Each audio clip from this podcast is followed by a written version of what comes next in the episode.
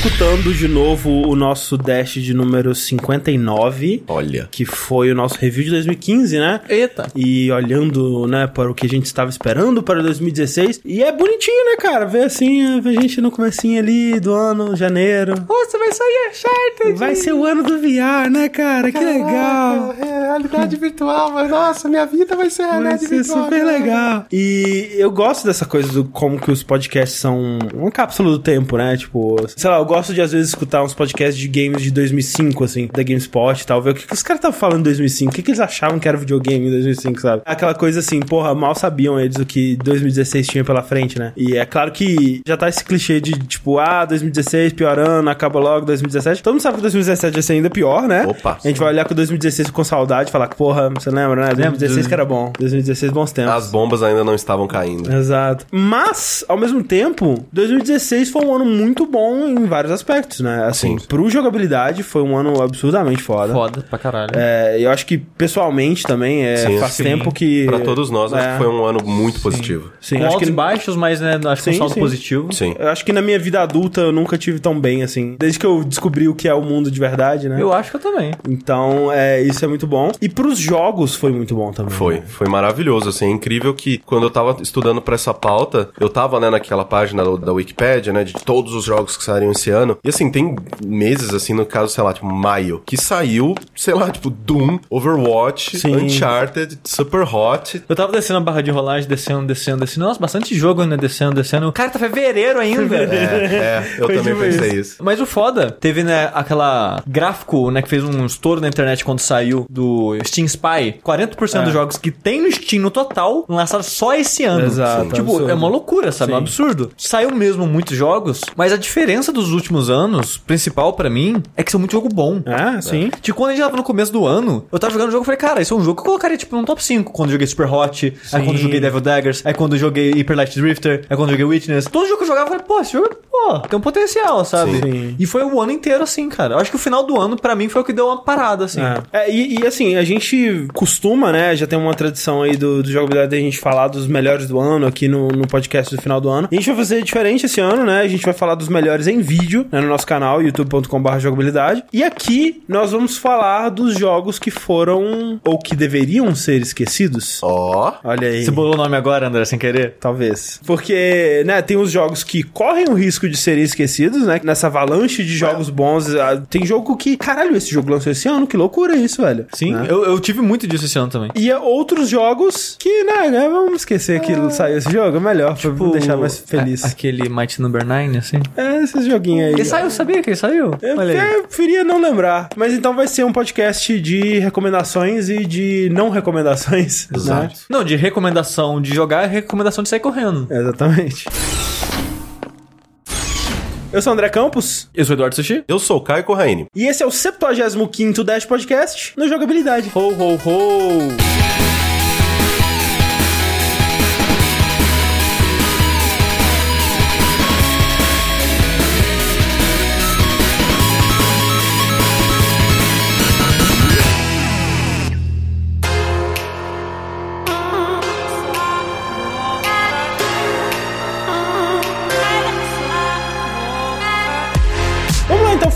Dos jogos esquecidos de 2016. Mas antes, eu queria soltar um desafio aqui no Eita. começo desse podcast, que eu quero ter a resposta dele até o final. Essa porra. Entrega na minha mesa antes do final desse podcast. É o seguinte, no podcast 59, que a gente gravou no comecinho do ano, a gente tava tentando decidir qual que era o elemento que tinha marcado o ano de 2015, né? Nos jogos de 2015. E eu quero saber se a gente consegue definir um que tenha marcado de 2016. Porque quando a gente gravou aquele podcast, Só de curiosidade, o que a gente definiu em 2015? em 2015 eram os jogos gigantes. A gente definiu que É eram verdade. jogos que, tipo, todo jogo é um jogo absurdamente gigante. The Witcher, Batman. É verdade. É, sei lá, que Metal mais teve? Gear. O Metal Final Gear. Fantasy devia ter saído do ano passado. Devia ter saído ano passado. Mas é, foram jogos absurdamente gigantescos. E esse ano, quando a gente gravou aquele podcast, a gente falou seria o ano do VR. Com certeza vai ser o ano do VR. Ô, Foi o ano que o velho tentou. Mas eu não chamaria do ano do VR, Não. também, Nem um pouco, nem um pouco. Esse foi o ano que acabou o Vaporware. Foi o ano do fim do Nukem Forever. Foi o ano que Final Fantasy Versus 13 saiu. Foi o ano que The Last Guardian saiu. Foi o ano que, tipo, uma lenda recente, que é o Mighty Number 9, É. que tá sendo atrasado há uns 2, 3 anos, saiu. No sabe? Man's Sky, No Man's Sky saiu. Oh Boy, The Witness, é Esse, verdade. esse foi o ano em que os jogos saíram. Saiu os jogos que nunca tinham saído antes. Exatamente.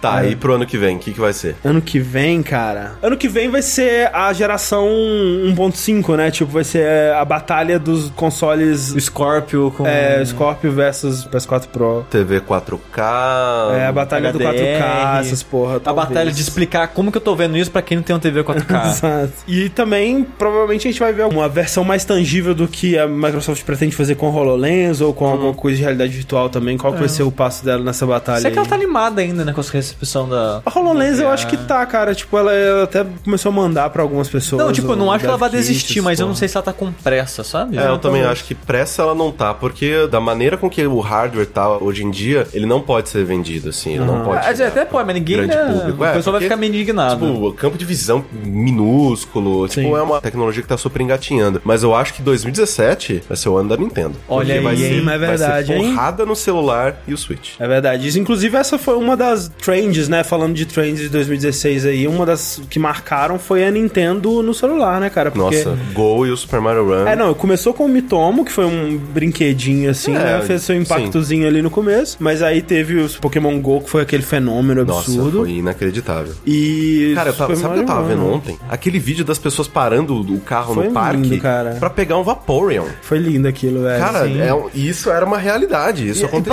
passou, né? Passou, Com toda é. a febre. Tipo, ainda eles estão lançando novas coisas. né? Teve um Sim. evento de Halloween. Imagina É, que já saiu tem alguma coisa. né? É, exato. Sim. Lançaram Pokémons da segunda geração. Pichu. já. Pichu, Togepi, se não me engano. Sim, mas é, a febre foi, né? E eu acho que todo mundo sabia que a febre não ia Não, sim, mas permanecer, foi um né? impacto que a gente não vê muitas coisas fazendo. Sim, tipo, sim. seja qualquer mídia, sabe? A gente não vê muito isso Não. acontecendo. E aí agora com Super Mario Run, que a Nintendo não entendeu muito bem o mercado de celulares, Isso né? é, é, ao contrário de Overwatch, foi um erro lançar pago, né? Com certeza. assim, ah, Não, não o, o erro foi lançar pago. O erro foi colocar o aplicativo na loja como free. Aham. E aí a pessoa baixa. Por isso que a né? nota deles tá super baixa Tá lá. Baixíssima. Por quê? Porque em nenhum momento eles foram avisados Uhum. pela loja, pelo aplicativo, em algum lugar, tipo, que ó, você está baixando pra jogar as três primeiras fases. Uhum, que são Se rapidinhas, quiser né? mais que isso, né, você vai ter que pagar. E- Esse que é o foda, porque esse é um hábito que eu acho muito chato, sabe? Eu entendo a boa intenção, entre aspas, porque você já tá embutindo um demo no jogo. Sim. É uma maneira de ter um demo. Sabe? Olha que legal. Você pode. Meu jogo é pago, mas se você quiser, você pode jogar o comecinho. Olha só que legal. Tipo, a Play Store, se não me engano, hoje em dia coloca.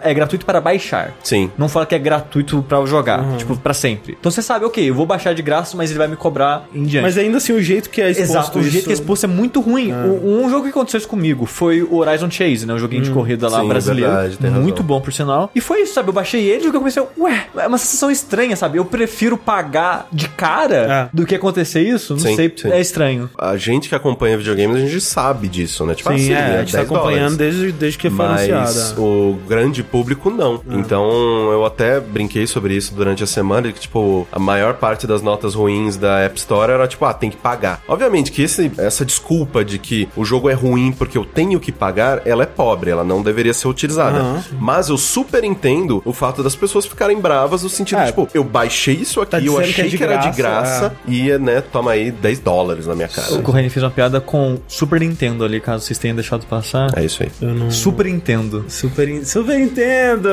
Entendi. Mas então eu queria já começar a puxar aqui, baseado ainda nas trends de 2016, que observando o que aconteceu nesse ano, integrando isso com a nossa discussão aqui, eu queria puxar um jogo que foi esquecido e que eu acho que não deveria ter sido tão facilmente esquecido, porque esse ano eu senti um pouco do declínio dos roguelikes, especialmente em comparação com outros anos, né? Eu sinto que ano passado a gente teve Crypt of the Necrodancer, Sim. que foi um grande sucesso. A gente teve o, o próprio Isaac sendo relançado, né? Sim, pra PS4. É. E muito louco. O Isaac tá rolando até hoje. Vai ser a segunda expansão dele. Sim. E tá loucura. Tipo, o pessoal continua jogando pra caralho essa porra. É. É, o ano passado também teve o Wasted... Wasteland Kings, né? Isso. Que foram grandes... Nuclear Throne. Ele mudou o nome. É, exato. Mudou o nome. Nuclear Throne, que foi... Nuclear Throne. Que também fez sucesso. Exato. Também teve né, um impacto grande. Acho que se duvidar, é o jogo de maior sucesso da Blambir. É, provavelmente até hoje. E esse ano a gente teve um roguelike de excelente qualidade e que lançou e cagaram pra ele. Tipo, e é triste, porque a gente vê o jogo, tipo, o Rogue Legacy, que é um jogo ok, ele estourou mais que deveria, na minha opinião, sim. É, eu acho que ele, tava, ele tava no momento certo Exato. e foi É, lançado da maneira Porque certa. esse jogo, Enter the Gungeon, ele é muito mais competente Nossa. e um jogo muito melhor. Enter the Gungeon é maravilhoso. Como, né, diversos roguelikes eles funcionam, como Diablo, por exemplo, funciona, Uhum. né? Que você tá entrando numa torre e você tem que ir descendo os andares, que são gerados, né, aleatoriamente. Todos os seus inimigos, eles são como se fossem munição, né? Eles são baseados em... Toda a é, estética do jogo é baseada em, em balas e Exato, armas exato, e, exato. e esse tipo de coisa. E aí você vai pegando armas diferentes, você vai, como todo roguelike, você vai pegando equipamentos, esse tipo de coisa, pra poder ver quão longe você vai, né? Você morre, acabou seu desenvolvimento e, ele, você e volta ele- pro começo. E uma das coisas que eu acho que um roguelike ele tem que ter pra ser bom é uma mecânica divertida. Sim. e um Sim. jogo interessante de ver acontecendo. Porque roguelike ele é muito baseado na repetição. Uhum. Porque mesmo que você termine ele, o negócio é que você vai querer terminar ele várias vezes com personagens diferentes, táticas Sim. diferentes. E a até- aleatoriedade, né? E Aquele aleatoriedade, sentido de aleatoriedade, tipo, ah, nessa run, tipo, deu tudo certo, eu tô animal, Sim. cheguei no chefão, matei com a É, mão nas costas. E ter coisas, né? é, segredos e coisas pra você É, descobrir. aquela sensação de que, tipo, cara, tem um baú trancado ali, pode ter qualquer coisa naquele baú, Sim. cara. Pode ter alguma coisa que eu nunca vi antes que vai ser foda, sabe? Então eu vou tentar juntar dinheiro, eu vou tentar achar a chave, sabe? Pô, Aquela parada que a gente descobriu de jogar água na lareira É, e passagem secreta. e Vários segredinhos assim. Sim. E, cara, é um jogo que ele tem muito carisma visual, E- e- né? Então, esse que é o foda. Ele é um jogo divertidíssimo de jogar. A movimentação do seu personagem ela é bem gostosinha, bem fluida. É. É, ele é aquele do stick shooter, né? Tipo, Sim, que sim. com uma... Você anda com o analógico e mira com o outro. Mira com o outro. É, ele tem uma pegada meio bullet hell, só que ele, inspirado em Dark Souls, ele coloca a esquiva, né, com frame de invencibilidade, então você pode rolar e atravessar os tiros, o que ajuda muito nesse tipo de situação. Ele tem alguma, algumas coisinhas que eu acho muito interessante, que é só, tipo, são detalhezinhos do sentido de, tipo, de você dá uma bicuda na mesa pra ela servir É. como, como É, barreira. Eles têm coisinhas de shooters de terceira pessoa, tipo esse cover. Sim. Ele tem a paradinha do Gears, né? Do Reload lá. As armas são muito variadas, né? O fio das armas diferentes e tal. Então, tipo, tem arma que atira água, tem arma que é metralhadora, tem arma que é lança-granada. E eles vão ficando loucos, né? Tipo, a arma que joga ácido no chão e pode é, dar dano em você É, também. A arma, arma que, atira rebate na- camiseta.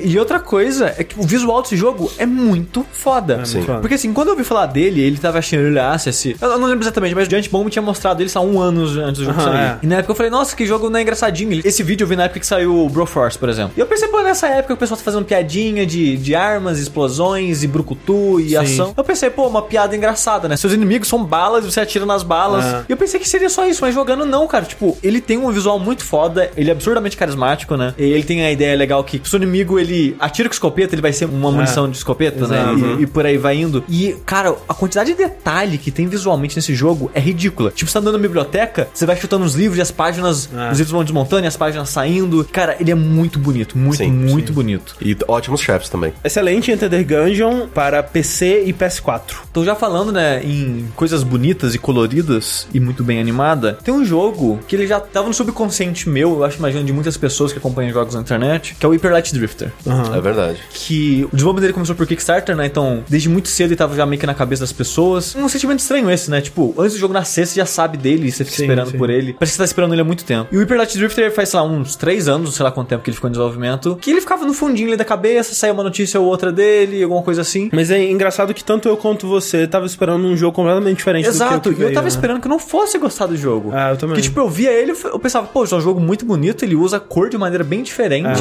Pena mas- que vai ser um roguelike, É, algum alguma coisa assim. é. E quando o jogo saiu, eu falei, não, cara, ele é um estilo Zelda, sabe? Um adventure isométrico. E é muito bom, cara. O jogo me surpreendeu muito na trilha sonora, que é do Disaster Peace, que fez do Fest. A trilha sonora tá do caralho. Sim. O universo do jogo é bem intrigante, né? Porque ele não tem diálogos, né? Então toda a história dele é contada só em cenas mudas. E você fica, cara, o que tá acontecendo? Que história bizarra, enigmática é essa? A história é bem louca, né? Tipo, Sim. as visões do seu personagem, né? E tipo, você termina ela, você não entende tudo. É interessante você acompanhar, porque a maneira que a história é contada é muito intrigante, sabe? Sim. Você fica instigado em querer conhecer mais e saber mais. E o combate do jogo, ele é bem gostosinho. Tipo, ele é um combate evoluído de Zelda 2D, assim. Sim. Que ele tem a mesma dinâmica, só que ele tem mais complexidade, né? Porque ele tem uma esquiva, Ele tem uma arma. combos, ele tem arma de fogo. Então ele é muito mais rápido, ele é mais dinâmico, mas com um fio próximo, assim. O que eu acho que seria uma evolução mesmo do combate de Zelda 2D. Sim, sim. E cara, foi, acho, um dos meus jogos favoritos do ano, assim. Eu não esperava nada dele e acabei sendo surpreendido. E é triste porque eu vi pouca gente falando dele.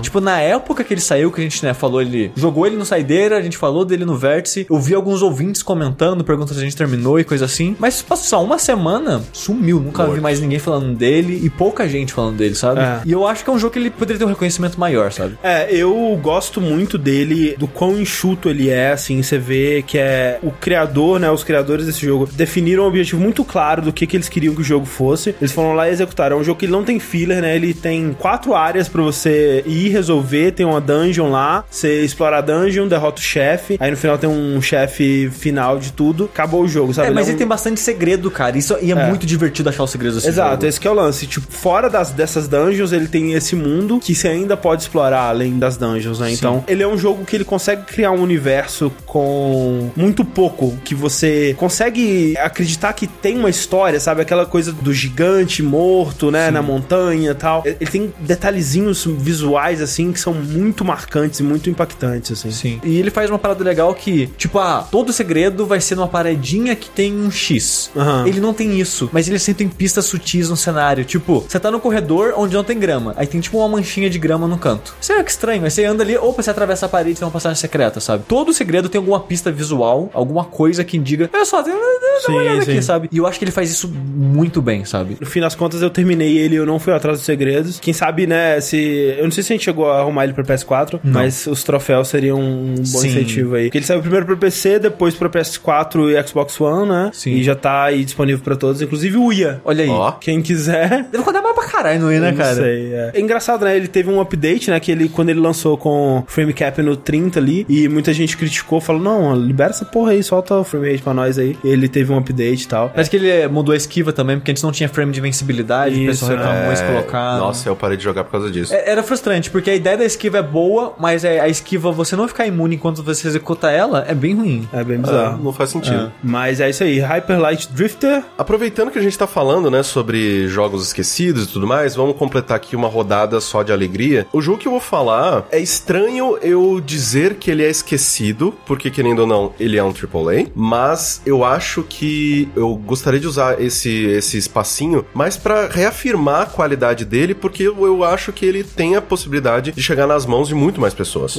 Que esse ano foi lançado pra PC e pro PlayStation 4 Rise of the Tomb Raider, que é um jogo assim que eu, eu sinto que a exclusividade temporária pro Xbox fez muito mal pra ele. Você acha? Porque É, financeiramente a gente não tem como saber. É, financeiramente, obviamente, Mas, mas, mas, tipo assim, de, de boca a boca e de awareness dele, É, Exato. Talvez, foi. é. Porque, tipo, ele passou muito batido, cara. Sim, e assim, é, ele saiu no começo do ano pra PC e agora no final do ano pra PlayStation 4. E ele saiu o quê? Foi no finalzinho do ano também pro Pro Xbox One. Outubro, eu acho, Isso. coisa É. assim. É um jogo excelente, excelente. Ele é melhor do, do que o primeiro, né? Do que o, o reboot, em todos os aspectos. Assim, em todos. O combate tá melhor, os cenários estão mais interessantes, tem muito mais tumbas com puzzles divertidos e difíceis pra caramba pra você fazer. Então eu fico meio triste, na verdade, porque eu vejo um jogo que é incrível, só que as pessoas meio que não deram bola. Por quê? Porque esse é o ano do Uncharted.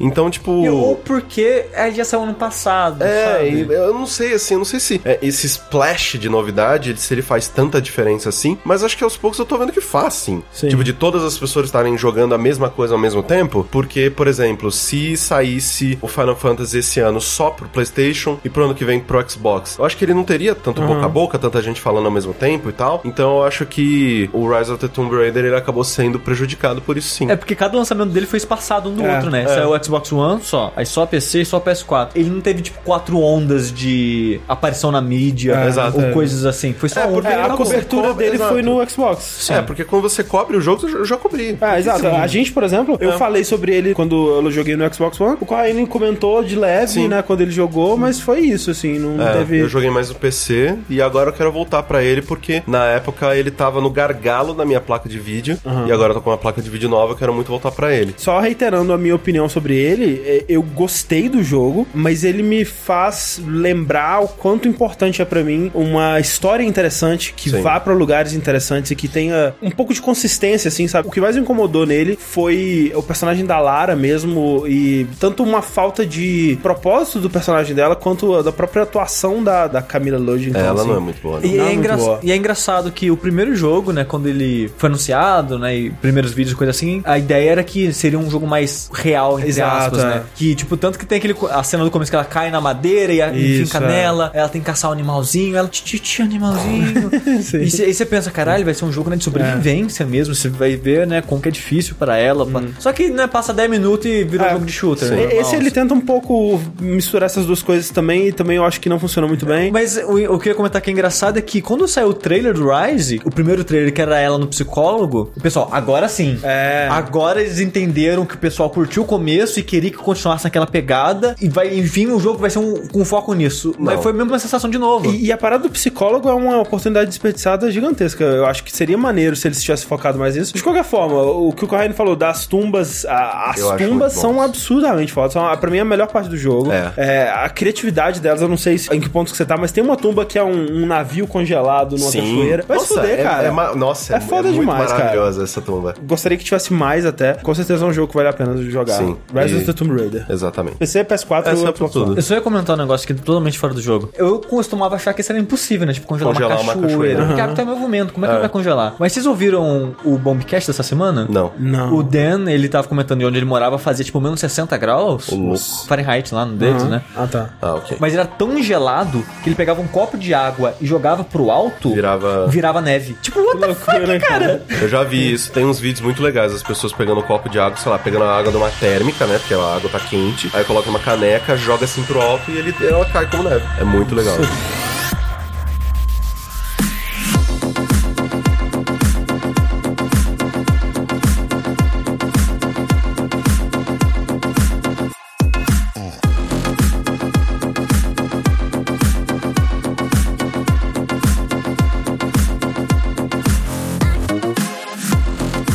falou um pouquinho, né, do- dos jogos que a gente acha que vale a pena as pessoas darem chance, eu vou comentar um jogo que, assim, eu acho que algumas pessoas devem dar chance pra esse jogo, mas eu acho que de modo geral, ele não foi um jogo que me decepcionou muito esse ano. E eu tenho dificuldade de indicar, mas eu sei que as pessoas fãs dessa série vão fazer as coisas que eu e vai jogar, porque precisa jogar ela. Porque precisa terminar. É, que no caso é Zero Time Dilemma.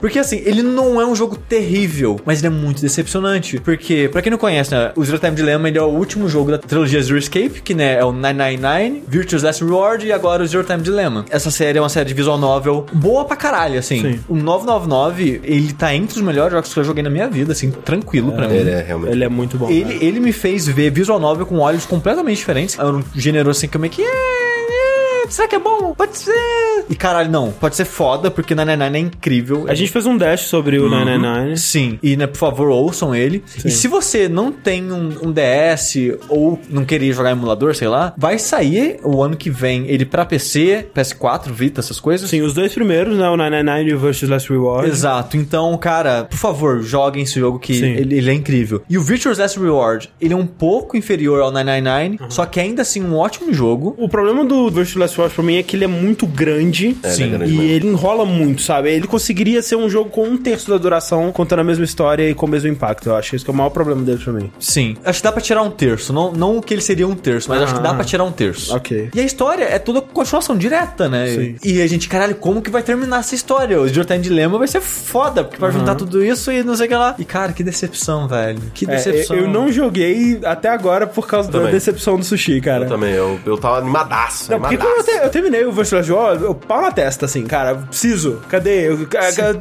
cadê a conclusão dessa merda? E o f- caralho, cara, é muito triste, cara. Tá certo que o jogo só existe porque ele foi feito como foi. Quase não teve investimento, então eles tiveram que fazer essa tentativa de pegar gente que não é fã de visual novel. Então ele tem uma pegada mais adventure da Telltale, que é várias cutscenes animadas mal e porcamente, com dublagens ruins. E tipo, você só assiste porque você não precisa mais apertar botão, porque é cutscene com os caras O falando. louco dessa dessa série é que cada jogo ele foi ficando mais ambicioso que o anterior na, na questão da apresentação visual dele. E ele só foi perdendo, cara, em, em relação a isso, porque, tipo, os personagens foram ficando mais realísticos, né? Ele- ou seja, Virtual Last Reward, os personagens já são modelos 3D. O Zero Time Dilemma, eles são 3D em cutscenes, porque nos dois primeiros você tinha que ficar passando diálogo, tipo visual novel, e agora no Zero Time Dilemma eles já conversam e a câmera vai virando e vai cortando de um personagem pro outro. Ou seja, só vai crescendo em ambição, né, visual, só que isso vai atrapalhando a ideia inicial do jogo e o, o que ele fazia tão bem no primeiro, né? Sim. Eu acho que vocês têm que jogar para pôr um ponto final nessa história, Sim, sabe? sim. E o lado positivo disso é que ele é o mais curto de todos. Tipo, sei lá, em 12 horas, 10 Ok. horas, eu fiz todos os finais e terminei o jogo, sabe?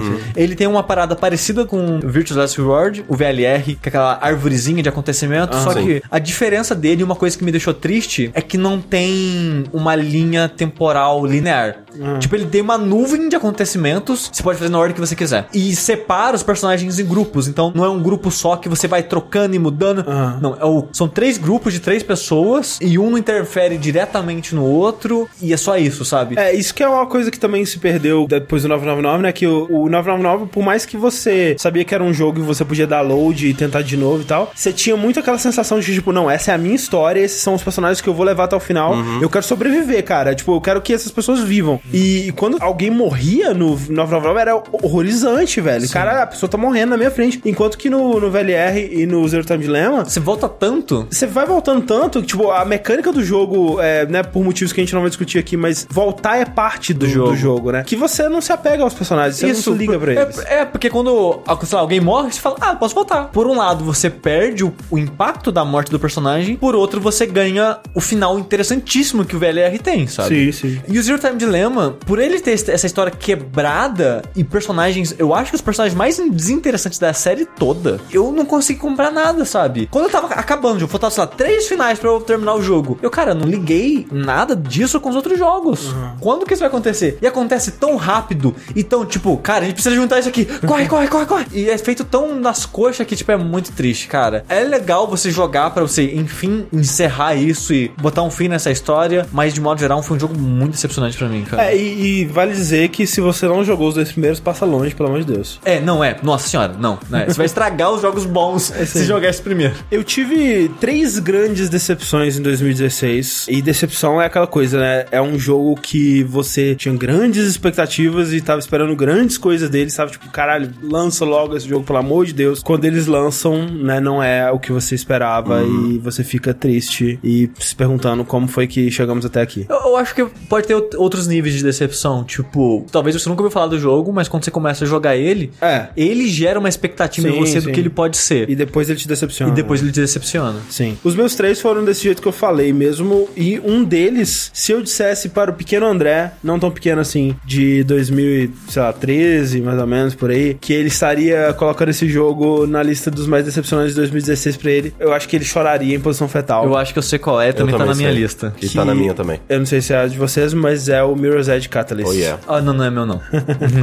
Tava na minha lista, sim. É um jogo que eu adoro, o original, né? de- ainda, você jogou ele recentemente? Sim, sim. Pra saber se ainda gosta dele? Sim, sim. Eu, eu- faz tempo que eu não termino ele, mas, tipo, eu joguei ele na época, né, que ele saiu, que foi, acho que 2008 mesmo, no PC, né? Depois eu, quando eu consegui o PS3, por volta de 2010, 2011, eu joguei de novo, e aí eu platinei ele, que é uma das platinas mais difíceis que eu já peguei. E mais recentemente eu joguei de novo ainda no PC, que é a melhor versão dele, é, é muito gostoso jogar aquele jogo no PC. Eu adoro, cara, Mirror's Edge, mesmo com os problemas que as pessoas apontam, né? O combate não é legal e tal, e eu concordo, né? Mas é, eu sempre abordei Mirror's Edge como um jogo de evitar o combate. As salas é, onde tem guardas, elas geralmente são um puzzle que você tem que descobrir como que você faz pra passar por elas sem ter que enfrentar ninguém e tal. E são poucas as cenas onde você realmente precisa enfrentar guardas, então eu gosto muito disso. E o Mirror's Edge Catalyst, quando ele foi anunciado, né, depois de muitos pedidos e muita gente, meu Deus, DICE faz um novo Mirror's Edge, ele era um jogo com tanto potencial, se, se vocês ajustassem essas coisinhas aqui, ele poderia ser uma coisa fantástica e tal. E mesmo eu não achando que precisava ajustar tanto assim, quando eles anunciaram o Mirror's Edge Catalyst e mostraram que eles estavam é, ouvindo essas críticas, eu pensei, cara, tem potencial pra ser um jogo ainda melhor, porque eles iam tirar a necessidade da Face é, usar armas de fogo, né? Ela iria usar as técnicas de parkour pra lidar com todos os problemas dela e Pagar conta, né? pagar coisas. contas, porra toda. Só Só que aí a preocupação começou a vir quando eles falaram que seria um jogo de mundo aberto, né? E eu acho que esse é o maior pecado de, de Mirror's Edge, assim, porque... Mas o- como assim, André? Todo mundo sabe que quando o jogo vira mundo aberto, ele fica melhor. Fica melhor, claro, né? O maior problema nisso aí é que eles não souberam muito bem como criar um mundo aberto de Mirror's Edge, porque... Como que fazer um mundo aberto no telhadinho? Exato, né? O mundo de Mirror's Edge, ele não pode ser tão aberto assim, né? Porque a, a graça é você fazer o parkour, você vai fazer o parkour do chão até o vigésimo andar? Não vai, né, cara? É impossível você fazer uma porra dessa. Não, não tão impossível assim, porque jogos como Dying Light fizeram e fizeram muito melhor. Mas eu acho que eles não quiseram, eu não sei qual foi a limitação aí, mas basicamente o mundo aberto deles são os telhados dos prédios. Em alguns lugares você chega a descer no nível da rua e tudo mais, mas é, é mais raro. E nisso daí você encontra missões super genéricas de entrega uma parada do ponto A ao ponto B. É... Mas não é carteira, né? É basicamente isso, né? Não tá fora da ficção, não tá fora do canon. Mas o, o ruim disso é que criando esse mundo aberto e colocando as missões nesse lugar que tem que aproveitar esse mesmo espaço pra todas essas missões, acaba sendo muito repetitivo, né? E acaba não tendo aquele level design bem pensado e único pra cada situação que era o que tinha no Mirror's Edge original. Em missões da história, que você tá dentro de algum lugar e que ah, lá dentro é, um, é o level design pensado só pra lá, ele consegue brilhar um pouco e ele ainda te lembram bastante o, o que fez do primeiro Mirror's Edge tão especial. Mas são momentos raros, né? E somado a isso, um foco maior na história do que eu gostaria. História ruim. História ruim, né? História desinteressante. Acabou que foi um jogo que eu abandonei no meio e eu não tenho muito interesse de voltar, cara. E isso é absurdo pra mim, né? Tendo em vista o quanto eu amo o Mirror's Edge original. Então passem longe de Mirror's Edge Catalyst. Pule por cima dele. Pule por cima. Faça um parkour por cima. né, mais uma vez completando a rodada, mas dessa vez falando de coisas ruins. Essa opinião provavelmente vai ser um pouco polêmica para algumas pessoas, mas me acompanhem e sigam comigo porque eu pretendo fazer sentido. Acho que a maior decepção, a minha maior decepção de 2016 foi The Division.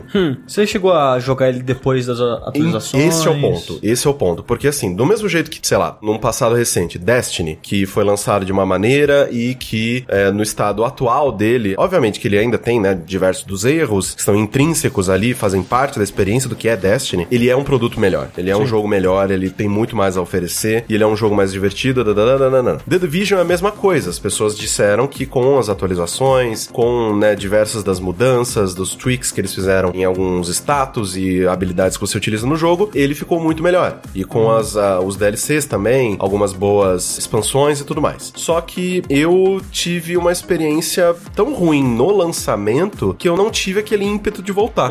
E The Division é um jogo que é bizarro, porque são poucas as vezes assim que eu me permito cair 100% no trem do hype. E nossa, isso parece que vai ser incrível, né? Porque, sei lá, você acaba meio que, tipo, se blindando um pouco pra isso, pra poder ter uma, uma opinião um pouco mais embasada, um pouco mais racional sobre o mercado, sobre as coisas que acontecem. E The Division é isso aqui, cara. Eu gosto de jogos de tiro de terceira pessoa, eu gosto da ambientação que eles estão propondo. A porta do carro fecha. A porta do carro fecha, o vidro quebra do jeitinho que é um vidro de verdade quebra. E esse jogo vai. Eu vou ter filho e vou casar com esse jogo. Esse aqui é o último jogo que eu vou precisar na minha vida.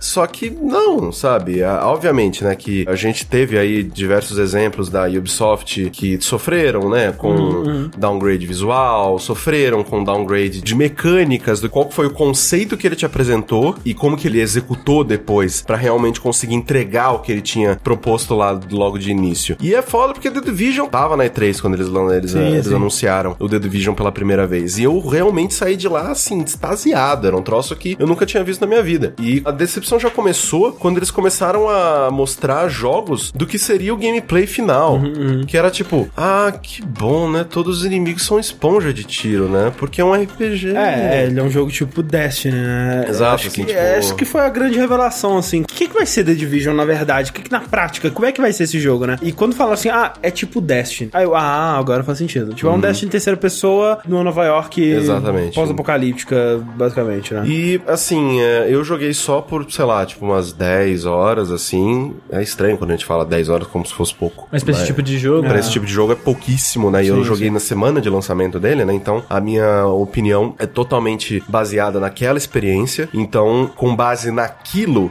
e no que eu esperava que The Division fosse, ele me decepcionou muito. Assim, muito. Eu joguei também um bocado dele, não, não sei se eu cheguei a completar 10 horas, deve ter jogado umas 7 horas, assim, mas eu vi potencial em muita coisa nele, Eu sabe? também. Tipo, tiveram momentos, assim, que eu tava jogando, fazendo aquelas missões de, de co-op, né?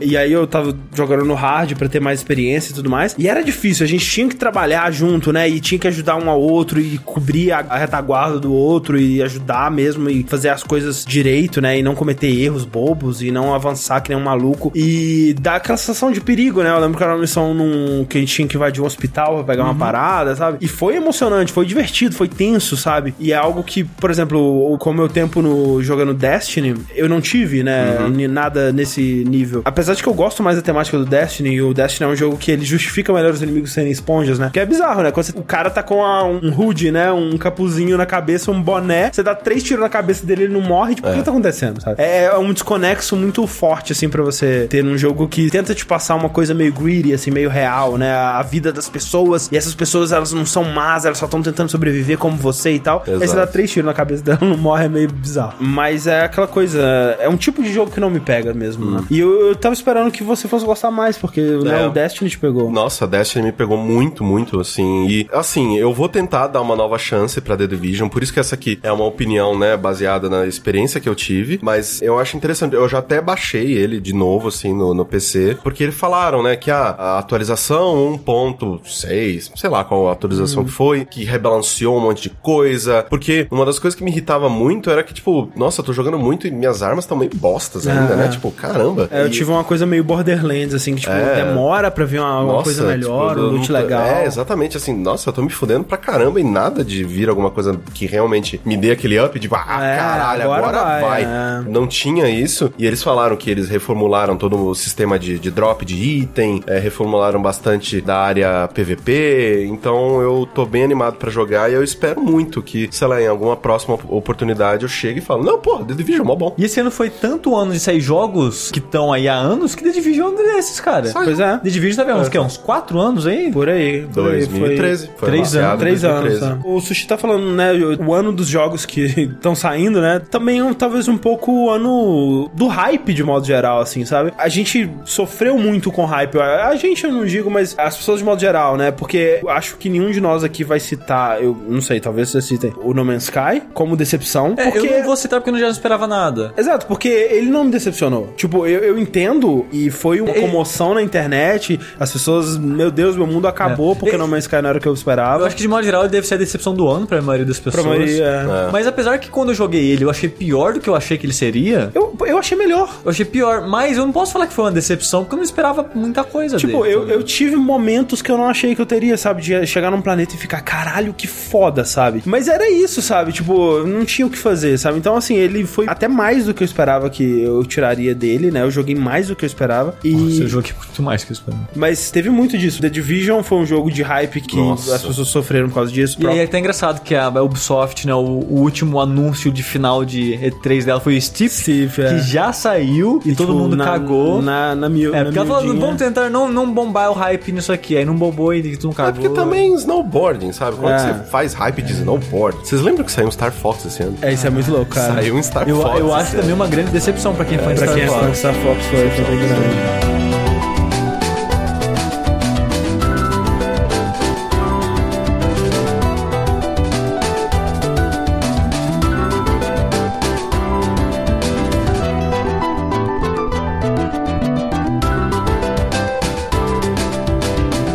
Mas olha só, André. Pra trazer coisa boa, né? Vamos, vamos, vamos dar um up nessa porra. Vamos. Vamos falar de um jogo bom pra caralho. Bom pra André, assim, ó. Mas foi esquecido? Foi. Aham. Assim, mais pessoas deveriam saber dessa porra desse jogo, André. Aham. Que é o jogo do meu irmão, Hitman. Que todo mundo É sabe que todos os carecas são parentes. Sim. Cara, tipo assim, obviamente é um nome grande, Hitman, oh meu Deus, todo mundo conhece. E a gente fez saideira, né? Então tem uma parte do nosso público que acompanha, a gente já sabe da essência do jogo. Mas pouca gente jogou essa porra, cara. Você acha? Esse eu acho que é um jogo que ele teve o destaque merecido Você dele. acha? Eu acho que sim. Porque a impressão que eu tenho é que sites que eu acompanho falam dele, Mas mas pessoas não. Mas pessoas não, entendeu? Uhum. Tipo, Giant Bomb ama o jogo. Mas, tipo, eu não vejo mais ninguém falando desse jogo, cara. Eu, eu sinto que ele teve o, o, momento lugar ao sol dele. É. O primeiro Hitman que eu joguei foi o Absolution. Que eu não sabia que ele era um ponto fora da curva pra série. Sim, sim. Porque ele é uma parada mais guiada, né? Mais linear, mais Uncharted, digamos assim. Sim. E quando eu joguei, eu achei, pô, legal, mas né, é legal só. E, cara, quando eu fui jogar esse jogo, eu falei, cara, que incrível. Ele dá uma porra de um parque de diversão pra você encarar aquilo da maneira que você quiser e com ferramentas o suficiente pra você fazer o que você quiser. Sim, e ele te dá até assim, cara, você quer uma coisa mais guiada? Tem. Você quer uma coisa super livre? Tem. Você quer não, não, não completar a missão e só ficar zoando? Você pode. E, e, e quando anunciaram que ele ia ser episódico, todo mundo começou a cagar em cima. Não, como assim? E funcionou perfeitamente Sim, sim. o formato de missões. Porque cada missão tem tanta coisa pra você fazer que é bom você ter um tempo pra respirar e receber a próxima, sabe? Sim, sim. E entre uma e outra, tem os, os alvos os ilusivos lá. E eles colocam, tipo, aquela missão do, cine, do, do filme lá. sim, Sim. sim.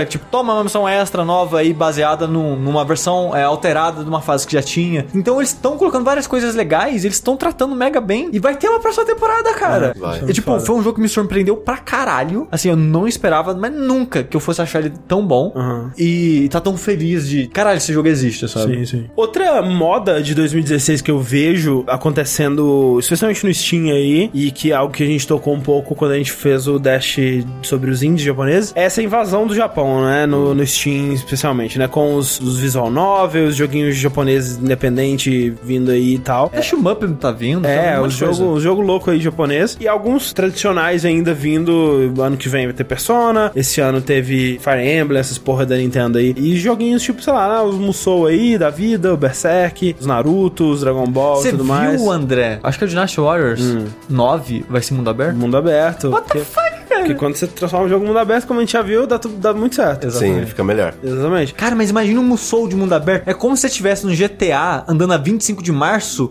o tempo todo. e você pode matar todo mundo, cara. Todo mundo, é, tipo, to- todo lugar que você vai tem um exército. Mas um jogo japonês que lançou em 2016 e que foi muito esquecido e que eu gostaria que mais pessoas dessem uma chance pra ele. Eu, eu discordo de você, André, que eu acho que para as pessoas esquecerem, elas têm que saber da existência. É, talvez, talvez. Mas é justamente porque é um jogo que ele saiu exclusivamente pro Wii U, que é um console que ninguém tem, mas é um jogo que eu gostaria de ter jogado mais dele e eu ainda pretendo terminar ele, porque todo momento que eu passei com esse jogo foi extremamente prazeroso. Eu gosto muito do mundo, eu gosto muito da história, eu gosto demais do sistema de combate dele. É um RPG japonês de turnos, que é o Tokyo Mirror Sessions. Olha lá. Que foi anunciado como Fire Emblem versus Shin Megami Tensei. É, ele é basicamente isso, né? Ele é um crossover das duas franquias aí. De uma, de uma forma estranha, né? De uma- não de uma forma que você imaginaria. E eu, eu vi muita gente que é fã de um ou de outro ficando meio puta como elas estão sendo usadas. É porque basicamente é um persona, não é necessariamente um Shin Megami Tensei, mas mais especificamente um persona, onde as suas personas, né? As suas armas são personagens de Fire Emblem. Então os personagens de Fire Emblem eles são meio que as- os seus summons, assim, né? Então o pessoal fala, porra, mas eles não, não vai explorar isso, né? E não é muito bem explorado e tal. É mais um, um draminha adolescente ali. Uma pegada do Persona. Do Persona, né? E eu, eu gosto muito do foco que ele tem, que é essa coisa da vida dos e das idols, né? No Japão, né? Que são jovens que vivem pra ser estrelas e ter uma vida meio fantástica e ao mesmo tempo super puxada e deprimente. E ele abordar um pouco das duas coisas, né? Tanto do lado glamuroso e do lado maneiro e as apresentações super maneiras e absurdas. E ao mesmo tempo que tem um lado dark, é o lado de, de você treinar e praticar e, e o efeito disso na sua vida e as consequências e o que você abandona pra chegar lá e tal.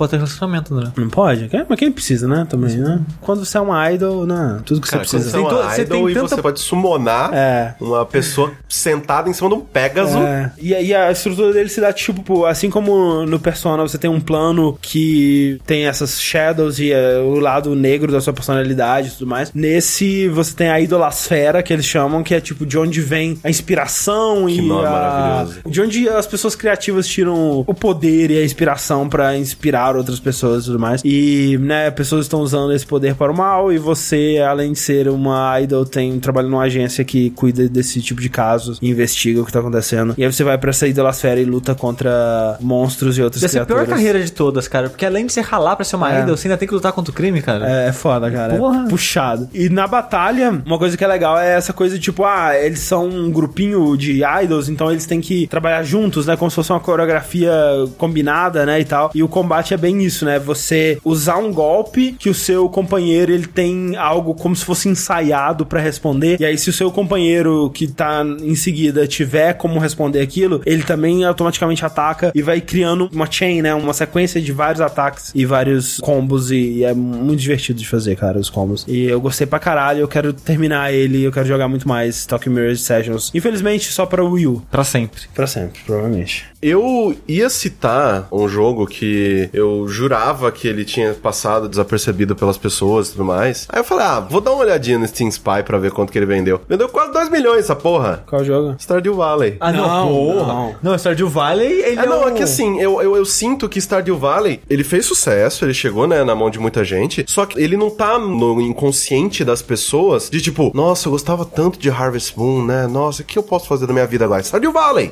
tipo, vai jogar essa porra. Eu acho que quem gostavam de jogos de fazendinha, acho que já foram migrar. É, não, eu acho que Stardew Valley teve o É, seu... eu- não, seu eu acho que também. ele é o mais, teve mais próximo do Undertale esse ano, sabe? Sim, sim, com certeza. eu Foi um, um jogo que surgiu do nada e que explodiu e foi Sim. Abraçado absurdo, foda é. pela galera. Sim, sim, sem dúvida. Um jogo que eu gostei muito da primeira versão dele, né? Saiu a continuação esse ano. Eu gostei muito, muito, muito do primeiro. Joguei muito o primeiro. E eu acho que ele teve muita atenção porque ele era um dos jogos meio que ali próximos do lançamento do Xbox One. Então, meio que, tipo, você tinha poucas coisas pra jogar e ele era um desses. E então eu acho que é, ajudou. Nossa senhora, imagina uma continuação de Rise. Embora eu até gostaria de uma continuação de Rise. Então eu acho que isso ajudou ele a ter mais atenção, as pessoas falarem mais dele. Mas esse ano saiu a continuação, cara, mas passou direto, mas direto de um nível que uma pessoa veio perguntar pra mim esse tempos aí: Ah, Corrêne, eu, eu compro esse aqui, tá em promoção. Falei, cara, você não vai achar ninguém pra jogar. Que é o Plants vs Zombies Garden Warfare 2. E assim, eu gostei demais do primeiro, mas demais. Eu gostei muito, porque ele era exclusivo do Xbox One e ele saiu ali próximo do lançamento. Eu joguei, nossa, eu jogava muito. Todos os dias eu jogava, sei lá, umas duas horas de Plants vs Zombies Garden Warfare. E esse ano saiu dois. E cara, sem zoeira, na semana de lançamento não tinha com quem jogar. Eu achei que você ia falar do Titanfall. Não, não, não. O Titanfall não foi esquecido. mas, assim, comprar ele hoje vai ter uma dificuldade de já, já É, que vai ter jogar. um pouquinho. Assim, se você jogar Attrition ou Bounty Hunt, você vai sempre ter com quem jogar. Vai jogar lá o Last Titan Standing, vai É. jogar. Você não vai achar ninguém. Mas, mas é engraçado que o do Garden Warfare, que o Brad na Giant Bomb ele jogou o primeiro, ele foi que o 2 tá bem melhor. Muito melhor. Mas não tem ninguém. E ele saiu na Plus. E olha que ele saiu na Plus. É, muito cara, louco é isso, muito cara. bizarro, velho. E, e é um jogo ótimo, é um jogo bom, sabe? É, obviamente que ele é um shooter simplificado, ele é um Você acha shooter- que o Overwatch tomou o espaço dele? Eu acho que talvez, assim, eu acho que também a IP Plants vs Zombies, ela meio que tá um pouco debilitada. As pessoas É. não têm mais aquele carinho que elas tinham antigamente, mas sabe? Depois do Plants vs Zombie 2 também, no É, o, o- por mais assim, eu, eu, eu até gostei bastante do Plants vs Zombies 2, mas eu acho que, tipo, eles enfiaram tantas plantas e tantas coisas e tananã, e o modelo de negócio tão blé, que eu entendo o fato das pessoas. Cara, eles lançaram o Hearthstone de Plants vs Zombies esse ano. Tá aí outra moda de 2016, Hearthstone, né? Jogos Não, Hearthstone. mas cara, teve uma chuva de jogo de carta, velho. né? Nossa não tem É, mas to- noção, cara. todo mundo, todo mundo que tem alguma propriedade intelectual que dá pra Não, enfiar um todo jogo de carta. Todo é, RPG. É o The Scrolls, É o Witcher. Witcher, Zombies aí. Essa Zombies, né? O RuneScape, aquele MMO, é. teve o jogo de carta dele. O Angry Birds tem um Hearthstone agora também. Caralho, velho. tipo, É, e aí eu baixei todos, todos horríveis. Mas é, o Garden Warfare 2, ele é melhor do que o primeiro em todos os aspectos dele e passou direto pra todo mundo. É muito bizarro. Mas é, mas o ruim é que não tem como indicar, porque já não tem como Ah, jogar já foi. também. Já era, sabe? Tipo, é, é muito bizarro esses jogos que são só online, que, tipo, morrem, literalmente morrem. Aquela discussão que a gente sempre tem de preservar a experiência dos jogos, nananana. Esses jogos só online, cara, tipo, você não jogou, sei lá, no mês que ele saiu, já é, já era. Uhul, acabou. Sabe o que é muito louco? Quando a gente foi fazer algum dash esse ano, que eu fui pesquisar sobre Shadowrun, aquele que saiu pra Xbox, o primeiro Xbox, e eu tava vendo que por algum motivo bizarro do universo, tem gente jogando até hoje. Tipo, você vai na versão de PC, esse ano especificamente, né, o ano passado, eu acho, morreu, né, aquela parada do Windows Live Ah, lá. Games of Windows, ó. É, Games for Windows. Mas até existiu o Games for Windows, que a porra tava vivo em pesão com um monte de gente jogando, cara. E é uma bosta o jogo, cara. Sabe que jogo que tem gente jogando até hoje multiplayer? Que é absurdo? Daikatana. Isso é, isso é absurdo. Isso eu não Nem consigo. sabia que tinha multiplayer. Pois é. É. Mas ó, já que o Corrêne falou de um shooter, eu vou trazer outro shooter e um bom também. Que, cara, é um jogo que ele surgiu do nada. A impressão que eu tive, pelo menos, foi que ele surgiu do nada. Eu achei uma coisa, tipo, mais incrível do universo, mas infelizmente tive de parar porque eu cheguei ao meu máximo daquele jogo, mas ainda é um prazer assistir pessoas jogando dele, não que eu vá fazer isso todos os dias. Que é o Devil Daggers. Que, pra quem não sabe, ele é um jogo meio que um jogo de arena, né? Em primeira pessoa, que você tem, tipo, uma área fechada. O jogo vai tacar hordas de inimigos em você, você vai matando os inimigos e morreu e é isso. É um time attack, né? Com o maior tempo que você sobreviver a sua pontuação e é só isso o jogo. Ele é bem É, ele simples. é tipo, tem só essa fase e é isso aí, né? É, mas é bem baratinho, acho que lá, 5 reais o jogo. Sim. E, cara, é uma delícia a porra desse jogo. Ele é muito gostoso de jogar. E era interessante que ele meio que surgiu lá no Steam. Ele começou a fazer sucesso no boca a boca. E as pessoas iam, tipo, tentando entender o que o jogo tá acontecendo. Porque o jogo tem umas gemas. O que, que essas gemas fazem? Ah, se você coletar tantas gemas, você vai ficando mais forte. E os tiros vão mudando e isso vai acontecendo. E caralho, tem um chefe. E alguém fuçou no arquivo do jogo. Caralho, parece que tem outro chefe. Tipo, tava uma lenda muito louca em cima desse É, jogo. o lance sabe? dele é que ele é super difícil, né? Sim. E, especialmente nas primeiras semanas que ele lançou. Tava rolando realmente uma competição. Caralho, chegou alguém que fez não sei quanto tempo. É. Alguém foi lá e fez mais tempo. E caralho, que incrível. Vamos. Sim. E, e o lance é que dá pra você assistir a pessoa isso que é o jogando. foda, porque se você tá no jogo, se você terminou uma partida, o jogo vai mostrar lá o seu tempo, dos seus amigos próximos, e você pode, tipo, no, no global. Em todos os tempos vai ter, tipo, um olhinho do lado do, do número. Se você clicar no olhinho, você assiste dentro do jogo, não é um vídeo, você vê na engine Sim, sim. o cara jogando o jogo, cara. E é muito foda fazer isso. Porque depois de um tempo, tipo, eu, eu meio que atingi o meu limite dele, não tava ficando muito melhor, tava empacado. Eu entrava, jogava duas vidas e assistia o high score atual e fechava o jogo, sabe? Sim. E fui fazendo isso lá uma vez por semana durante um tempo. E era muito divertido fazer isso, porque ele é um jogo muito gostoso de jogar e é muito impressionante de assistir, cara. Quando você vê o cara jogando bem naquilo, é uma parada mais incrível do mundo, cara. Sim, sim. Porque ele tem é, uma estética que lembra uma coisa tipo Doom, né? O Quake. Quake, é, é mais Quake mesmo, porque ele, ele é poligonal, né? ele é todo poligonal. sim. É, mas ainda é aquela resolução baixa, né? Que, tipo, as faíscas e tal são uns pixels gigantes e tal, assim. Mas ele tem um design muito foda dos Sim, monstros, cara. É, é uma coisa bem satânica, assim, e os Sim. monstros. é- é- ele é todo escurão, né? Então você não vê exatamente o monstro por E você vai completo, pelo. né? Cara, o som desse jogo é incrível. Não dá pra jogar sem som, cara. É. De tão foda que o som é. Os inimigos básicos são várias caveirinhas, né? E também tem umas aranhas, que são as caveiras gigantes com as patinhas de aranha embaixo. E os sons desses monstros são tão característicos. E a parada de som 3D é tão bem feita Uhum. nele que você sabe a posição do inimigo pelo som dele. Tipo, ah, esse tipo de som é aquele inimigo e ele tá vindo do meu canto esquerdo por trás, sabe? sim. E é muito foda. E é tipo, é um som que te deixa. Ah, caralho, essas patinhas, esses negócios, sabe? É muito foda. É muito foda. Ele é um jogo, tipo, simples pra caralho, mas pro que ele faz, ele é perfeito. E é muito bem feito em tudo que ele tenta fazer. E baratinho, né? Baratinho. Só PC. É... Aí, por mais que você jogue, sei lá, 3 horas, 2 horas, porra, deu. Sim. Devil Daggers. Death Daggers. Ao contrário do sushi, eu queria trazer um pouco de bad pra essa rodada. Estranho falar isso, né? Ao contrário do sushi, eu tô trazendo a bad.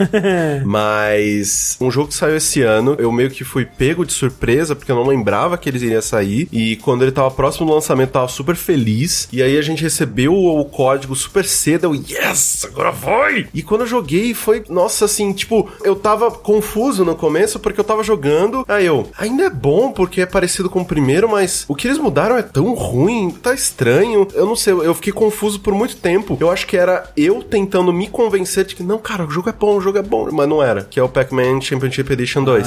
É. Que, cara, não clicou. Não, do jeito que foi o primeiro, a magia que foi o primeiro, né? O DX. Eu aplaudo eles tentarem fazer uma coisa Sim. diferente, né? Porque o Pac-Man Championship DX ele já é uma reinvenção da fórmula do Pac-Man. Sim. O que é absurdo. Parabéns por terem feito isso. Parabéns por terem feito isso de novo com outra reinvenção da fórmula. E é aquela coisa, objetivamente, eu consigo falar assim, cara, funciona, Uhum. é interessante, é, as regras apresentadas são divertidas, tem algumas coisas que me incomodam aqui e ali, mas no fundo, se a parada não te fisga e não te faz continuar jogando, tem alguma coisa errada, né? É, e eu passei por esse mesmo estágio seu correndo. Tipo, é legal, vai. Pô, não Ah, é bom, não né? É mais Pac-Man Championship Edition. Mas n- não é, velho. não. Tipo, ele não é jogo ruim, mas quando você tá jogando ele, você só pensa no primeiro, cara. Ah, não, é, cara, eu vou fechar essa porra e vou arrumar um jeito de jogar primeiro, porque Sim. não faz sentido. E tem no Steam, caso as pessoas queiram, tem no Sim, Steam agora. é muito decepcionante no sentido de que tava esperando que eles fizessem uma coisa um pouco às vezes mais grandiosa, mais ousada e tal. E na verdade eu sinto que o que eles fizeram no Championship Edition 2, eles foram meio que seguros demais. Não sei, eu, eu acho que eles, por terem feito, né, outro jogo, basicamente, né? É, é outro Dentro jogo. Da, da fórmula do Pac-Man. E eles até tentam fazer coisas diferentes, né? Com o modo Adventure lá, Uhum. que tem a, as fasezinhas e o chefe e tal. É, Eu eu respeito o que eles tentaram fazer, mas no fundo. Se você que... encostar no fantasma, você não morre. É, isso é muito louco. E na teoria, eu acho isso tudo foda, sabe? Tipo, caralho, eles estão falando assim: lembra o Pac-Man? Caguei pro seu Pac-Man. Eu aqui, cu. cara, a gente vai fazer uma parada nova com o Pac-Man aqui. Eu acho isso maneiro, só que o que eles fizeram não me pegou, então. É que é bizarro, né? Porque o primeiro, ele, pra mim, ele funcionava tão bem esse sentido de, tipo, das bombas e de você meio que chegar próximo do fantasma e ficar, né, em, em câmera lenta, tipo, ah, será que você vai conseguir desviar e tal? Eu não sei, assim, acho que o, o primeiro é, é perfeito e eu, eu me decepcionei bastante com o segundo. Falando em decepções, outra das minhas grandes decepções de 2016 é um jogo que guardo com muito carinho a experiência que eu tive jogando o primeiro dessa série. E foi uma experiência muito marcante, impactante, transformadora, alguns diriam, no PC, nos primórdios dos anos 2000 ali. E desde então lançou 2 e foi uma grande decepção pra mim. E quando eles anunciaram o 3, eu tive esperanças de que eles estariam trazendo coisas novas e interessantes, porque né, a proposta desse terceiro jogo parecia muito interessante, me parecia arriscada, me parecia algo diferente, que é o Mafia 3. É, Mafia 3 veio aí com boas ideias, né, para começo de Um conversa. bom setting, né? Um excelente set, né? Mas que é você na- já tava com expectativa pra ele, já? Tava, assim, tudo que apareceu dele pré-lançamento me fez acreditar que eu ia gostar muito, porque eu gosto muito de coisas, de experiências diferentes, né? Uma coisa que não me chamaria atenção no novo Mafia seria se eles fossem contar mais uma história de mais um italiano subindo nos rankings e sendo, ah, como é difícil a vida da máfia, eu tento sair e eles me puxam de E volta. se eu falar que você pode bater a cabeça dos caras nas paredes? Você pode bater a cabeça dos caras na parede, né? É que eu tava referenciando o, o jogo do Futuro Chefão. De vez em quando você bate a cabeça dos caras na Era, parede. era um jogo legal. É ok, é ok. O lance do Mafia 3 que me chamou a atenção é que, primeiro, o setting é muito legal. É nos anos 60, na Louisiana, né? Então é aquela pegada meio sulista, né? Numa época dos Estados Unidos que a gente não vê muito nesse tipo de jogo, né? Recriações de mundo aberto. De época, né? assim. De época, né? gente, tirando o, aquele, o L.A. Noir, L.A. eu não Noir. consigo pensar em outro. Pô, já, sei lá, GTA dos anos 80 lá, vai Sim, o- os próprios máfias, eles são assim, né? Eles estão aos pouquinhos progredindo, né? O primeiro máfia é década de 30, o segundo máfia é década de 40, 50 ali, e esse agora é década de 60, né? Isso que você comentou do setting pareceu um pouco interessante pra mim. Não o suficiente pra ficar animado, porque eu não Aham. conhecia nada da série, então Sim, tava sim. neutro. Mas eu tinha achado uma ideia interessante, né? Que o protagonista seria um cara negro, que não, não faz parte né, da família italiana, essas coisas. E seria, tipo, no brejo. Exato, né? No que- pântano, é... Sim, que é um lugar que também não imagina que aconteceria uma história de máfia. sabe? Sim, sim, sim. É, e isso tudo é muito legal, assim, é, eu gosto de todas essas ideias de como eles tentaram juntar isso pra fazer um jogo interessante, né? Tipo, e ainda por cima ser uma história de vingança, né? Gosto muito de histórias de vingança, uma história que te faz torcer, cara, eu quero pegar esse filho da puta, eu quero matar esse desgraçado, ele me fudeu, agora eu vou atrás de cada um deles. E é bem isso, sabe? É você controlando esse cara, Lincoln Clay, é, indo atrás de cada uma das pessoas que, entre aspas, te fuderam e matando cada uma delas de uma forma horrível. Ou basicamente que faziam parte da, da estrutura que te Isso, fudeu. exato, exatamente. E aí tem alguns problemas, né? É, o Lincoln Clay, enquanto personagem, eu não comprei a motivação dele, sabe? Ele é tão filho da puta quanto as pessoas que ele tá querendo matar, sabe? E ele não. Eu, eu entendo que na realidade isso acontece várias vezes e é assim mesmo, né? Sim. Porque se um cara ele sai na vingança pra matar pessoas, talvez ele seja tão ruim quanto as pessoas, sabe? Sim. Mas como isso é uma história e você tá ali, né, pra comprar o lado do cara, talvez, e sim. A gente espera, pelo menos, que o jogo faça isso pela gente, né? Tipo, já que eu vou controlar esse cara, me convence. Por que, que eu deveria gostar dele, comprar a história É, dele, ser ele, sabe? Exato. E esse que é o lance. Por exemplo, quando você pega, por exemplo, uma história de vingança que eu acho excelente, que é Kill Bill. A noiva, a Beatrix Kiddo, ela fazia parte do grupo que ela tá indo atrás, sabe? Ela é tão ruim quanto eles, entre aspas. O lance é que eles constroem uma situação, eles constroem um momento onde ela tá querendo sair daquela vida, ela tá se casando, ela tá no momento mais vulnerável possível da vida Grávida. dela, grávida, e aí ela é atraída por todo mundo ao mesmo tempo, sabe? Tipo, puta que pariu, que bando de filho da puta, sabe? Você compra aquela parada, tipo, e você quer ver ela matar esses filhos da puta um por um, cara. O lance do Lincoln Clay é que, tipo assim, numa linha de diálogo eles falam assim: ah, vou sair dessa vida de crime, né? E eu vou pra Califórnia virar um mecânico. Só que, tipo, da primeira missão do jogo até você ser traído e tudo mais, você tá matando um policial, você tá roubando. O único jeito de você interagir com o mundo, desde o primeiro momento, é violentamente. A única coisa que você sabe fazer com o mundo que você habita é matar e matar inocente. E não é um jogo tipo, vamos dizer, Watch Dogs 2, onde se você quiser, você pode ser escroto, mas nas missões ele te dá a oportunidade de de ser não letal e de só matar, sei lá, pessoas que também estão armadas e que estão fazendo coisas ruins e tal. Aqui não, cara. A, primeira missão é você matando um policial, velho. É você invadir um banco e matando um policial, sabe? Então é, é foda assim, tipo, ah, você jura que as pessoas te traíram e tentaram te matar? Que pena, não é mesmo? Tipo, é óbvio, cara. Velho, eu não compro a, a briga dele em um- nenhum momento, eu não fiquei é, é, comovido pela história dele em nenhum momento. E pior, o jogo em si é muito fraco, sabe? Ele é muito repetitivo, a estrutura dele é extremamente repetitiva, né? Você tá fazendo exatamente a mesma coisa, repetidas e repetidas vezes ao longo do jogo inteiro, até você dominar o mapa, né? Porque o que você tem que fazer? Você tem uma, uma região do mapa que você tem que causar dano e, e causar caos lá e quebrar as vendinhas do pessoal e causar prejuízo até o dono daquela parada aparecer. Aí você vai lá e mata o dono. Quando você mata o dono o suficiente, aparece o super dono. Aí você mata o super dono e você domina a parada. E você repete exatamente essa estrutura umas 10 vezes até você dominar o mapa inteiro. E aí você ir atrás do super chefão, super sumo, filho da puta master. E não é legal, sabe? Porque a mecânica do tiro em si é divertida, mas a inteligência artificial dos, dos caras é muito imbecil, É sabe? E é aquela coisa que eu mostrei pro Sushi. Eu tava jogando, você assovia, os caras vêm indefinidamente. Você- o cara vem, você mata um, o cara tá morto do seu lado. Você assovia, o outro cara vem, você mata ele, ele cai junto do cara morto que tava do lado dele. E aí aí você tem uma bonequinha de voodoo que faz um barulhinho, né? Que solta uma fumacinha. Você solta ele, ele faz um barulhinho todo mundo aglomera em volta. Você vai lá e joga granada. E tipo, todos os conflitos do jogo eu resolvi assim. é, Os caras são muito burros, sabe? E é, e é engraçado que, que é isso mesmo. Tipo, você joga, tem 10 caras na área. Aham. Veio 6. Tipo, ah, nossa, né? Um boneco de voodoo, todo mundo vai lá na fumaça, o André joga a granada, a granada explode, não faz barulho, essas Aham, coisas. todo mundo morre. Todo mundo morre, e aí fica os corpos ali no chão. Aí sobrou 4, né? Sobrou dos- quatro. Daí joga de novo Outra. o boneco, os outros quatro vão e foda-se. Aí mata os quatro, mata os acabou. quatro. Enfim. E é um, um jogo que ele não justifica ele ser mundo aberto em nenhum momento, sabe? Ele não precisava ser mundo aberto. E ele seria melhor se ele não fosse mundo aberto. Eu também acho. Até no sentido de, tipo, cara, ele tem uma trilha sonora foda, cara. A primeira vez que toca Painted Black, que é justamente a cena da traição, né? É foda, cara. É muito impactante. Toca a porra da música, quase como se fosse um clipe. A, cena muito bem editada pra casar com o ritmo da música e tudo mais. Quando você tá ouvindo Painted Black pela vigésima vez no rádio, porque eles licenciaram, tipo, 20 músicas e elas ficam tocando repetidamente, ele não tem mais impacto nenhum, cara. Então é foda, sabe? Até um, ponto positivo que é a trilha sonora, que é foda, né? Todas muito as bom, né? músicas são muito boas, até isso acaba sendo negativo, porque é muito repetitivo. E é uma das minhas grandes decepções de 2016 lá. Morreu no brejo. Morreu no brejo. Comido pelos alligators.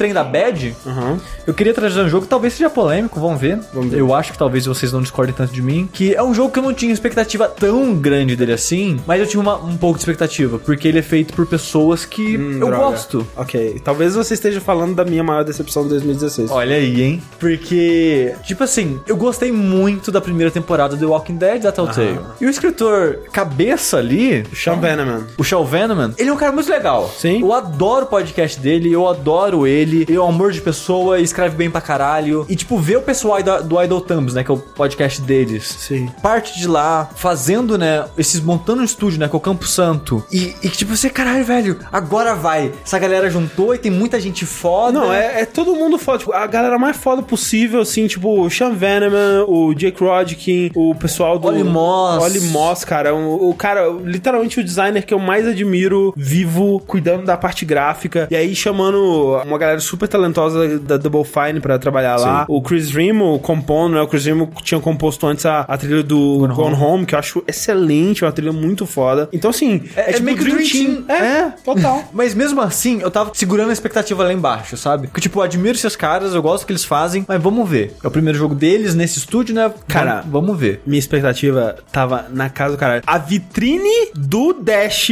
de tipo expectativas para 2016 fez é o Firewatch. É, é a montanhazinha, né? Montanhazinha. E tipo, que decepção, cara. Esse que é o lance, tipo, eu gostei do jogo, gostei do jogo, mas ele foi tão aquém do que eu esperava. É tipo assim, eu gostei do jogo no nível, tipo, bacana, né? é tipo isso. É tipo, não é ruim, mas tipo, é legal. O mais legal de tudo é que eu ainda não joguei. Uhum. E quanto mais vocês falam mal, mais a expectativa desce. É, Aí você vai curtir. E provavelmente eu vou curtir caralho. Mas, mas sabe o que é o louco? Eu acho que eu e o André, a gente talvez não seja necessariamente a média, sabe? Final de ano todo mundo tá é, revendo, né, os jogos Sim, pra sim, fazer sim. lista, essas coisas. E o Marcos comentou, caralho, estranho pensar que se não fosse pelo Inside e Firewatch, Final Fantasy XV seria o jogo do ano. Ô, louco, E mano. tipo, os top 3 do Márcio... O Márcio tá loucaço, né, cara? O top 3 do Márcio é uma parada muito louca. Mas, tipo, ele ama Firewatch. E ele não é a única pessoa. Não, eu, eu vejo sei, eu muita sei. gente falando muito bem, assim, de Firewatch entre os melhores do ano, Aham, sabe? aham. E apesar de eu achar o jogo ok, mas nunca, né, cara? Tipo, nem 20, nem top 20, eu acho, sabe?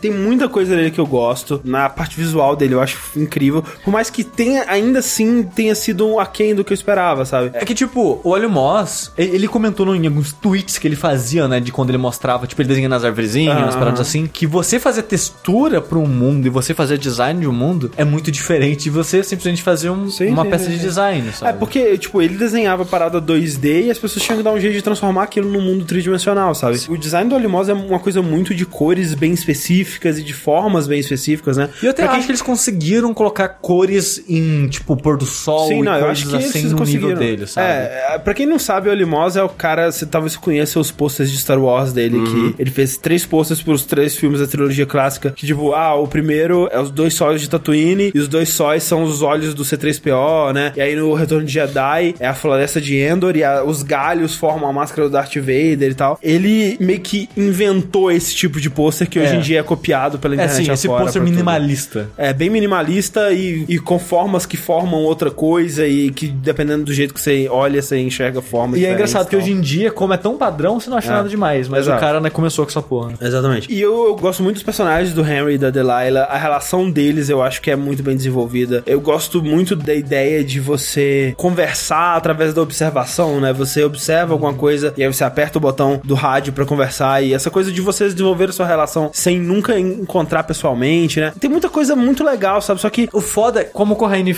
mesmo não jogou e muita gente que tá ouvindo talvez não tenha jogado ainda queira, eu não quero entrar em muitos detalhes, mas a história, a maneira que eles tentam contar ela, tipo, vamos contar uma história. Esse que é o Aí problema. você chega no final, é tipo, eles tentaram fazer uma parada meio Gone Home, eu acho, mas falharam. Mas o lance de Gone Home é que em nenhum momento ele te fala assim: caralho, tem uma parada sinistra acontecendo aqui, cara. Você toma cuidado, vai ter um negócio. Cara, fica prestando atenção que vai acontecer um negócio. Tipo, o Home ele nunca te fala isso. Ele te dá a entender, tipo, ah, porra, tá de noite, tô sozinho. mais ambientação. Você cria essa coisa na sua cabeça, sabe? O jogo, ele nunca te fala, o teu fantasma, hein? Tem um negócio louco aqui, cara. O Firewatch, não. Ele cria essa parada em você. Tipo, velho, conspiração. Tem um lugar que tá cercado. O que que tem no lugar cercado? Você viu o bicho andando, tem um bicho andando, tem um negócio andando ali. Tomou porrada na nuca, acordou no meio da céu. Aí, meu Deus, tem um negócio doido aqui. E, tipo, o, o fato dele construir isso como se fosse uma coisa muito foda Quebra tudo. é um final, erro, cara. é um erro, Sim. porque no, no fundo, não é isso que eles. Não é esse o foco da, da, da história tipo, que eles eu, querem eu não contar. tenho problema com história sutil. O próprio Gone Home é uma história sutil. Exato, exato. O problema não é esse. O pro- Exatamente. O problema é a maneira que eles contaram essa história de uma maneira não sutil, sabe? Tipo, quando ela termina, você pensa, nossa, é uma história simples que poderia ser contada de uma maneira mais emotiva, mais efetiva, mas eles resolveram seguir um caminho totalmente diferente por algum motivo. Eles perdem muito tempo Eu Talvez, focando. acho que talvez pra fisgar o jogador. É, eu não sei, eu não sei por quê, porque, tipo, eu tava muito mais interessado na história do- Dos dois. E aí, quando começa a surgir esses elementos, eu, penso, ué, mas achei que fosse a história ia ser sobre os dois, mas por que que tá acontecendo esse negócio aqui? Que que- Mas ok, então, vamos ver o que que é isso aqui. E aí, quando acontece o que acontece, você fica tipo, ué, mas por quê? Qual que era o objetivo deles com isso? Parece que eles não tinham confiança no que eles estavam querendo fazer, sabe? É estranho. Eu não entendo, eu me decepcionei muito, muito, muito. É o jogo mais decepcionante de 2016 pra mim.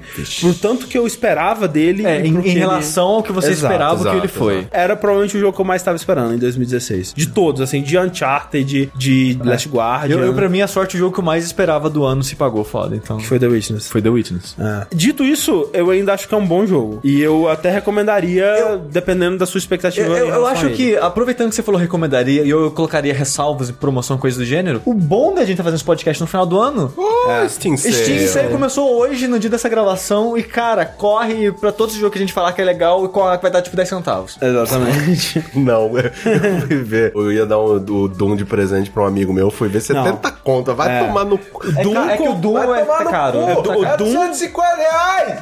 Doom sem promoção é 900 reais, né? Então Nossa, quando tem véi. 90% de desconto ainda é 300. Eu fiquei puto que tava lá. Promoção dos jogos Final Fantasy no Steam. Eu, agora que eu fechei a coleção no Steam. Aí tá tipo 30%. Aí enfia no cu 30% de desconto.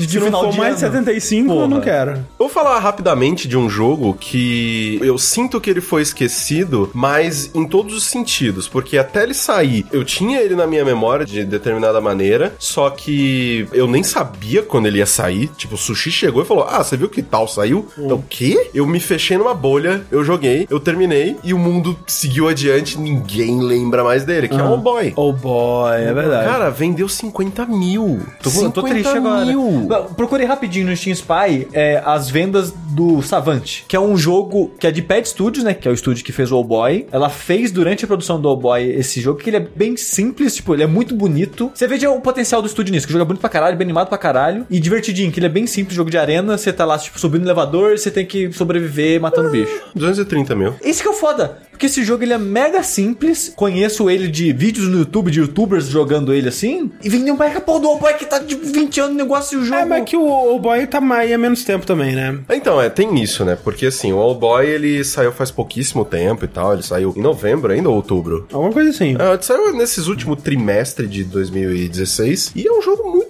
cara. Eu É gostei muito muito, dele. Eu, eu me fechei na bolinha ali, eu terminei ele, sei lá, em dois, três dias. E ele conta uma história super fechadinha, super, né, emocionante. É, a história, dela. a história dele eu não esperava que fosse. É, é tipo o. Shovel Knight, nesse sentido que, tipo, é um jogo que ele não. Não devia. Não devia ter uma história tão boa quanto ele tem, sabe? É, E, tipo, uma história assim que. Pesada, é, né? Pesada pra É. caralho, assim. E você vai ver um jogo cujas mecânicas são super refinadas e tal. Eu gostei, nossa, muito, É, e, muito e dele. mais uma vez, né, tipo, enquanto eu tava jogando, eu pensei, cara, esse jogo tem potencial pra estourar tipo Undertale, assim, porque ele é super fofinho e ele tem personagens super complexos e, e uma história pesada e que vai mexer com as pessoas. Eu consigo ver a galera do Tumblr fazendo fanart de chipando os personagens, sabe? Só que às vezes não acontece, né? E, e às vezes o jogo é esquecido, né? E eu espero que não seja o caso. Espero que eh, quando tiver a promoção aí do All Boy, ele volte a ser lembrado e jogado e tal. Saiu porque- no primeiro, no dia 1 de novembro. Disseram que eles estão tentando pensar em como fazer uma versão do jogo pra, né, os consoles e tudo mais, porque eu, eu acredito que ele encaixaria perfeitamente. Só que o problema é que todo jogo, ele nem em 1080p ele é, sabe? Sim, tipo, sim, você sim. joga ele em, la- em janela, assim, até. Então, eu acho que muitas coisas deveriam ser adaptadas pra que ele fosse lançado Hum. pra um console e tudo mais. Mas, cara, é desesperador você ver um jogo desses com 44 mil cópias vendidas. Sim, é bem triste, cara. Nossa, cara, é muito, muito desesperador. Pra quem não sabe, o Boy, ele é um tipo um Metroidvania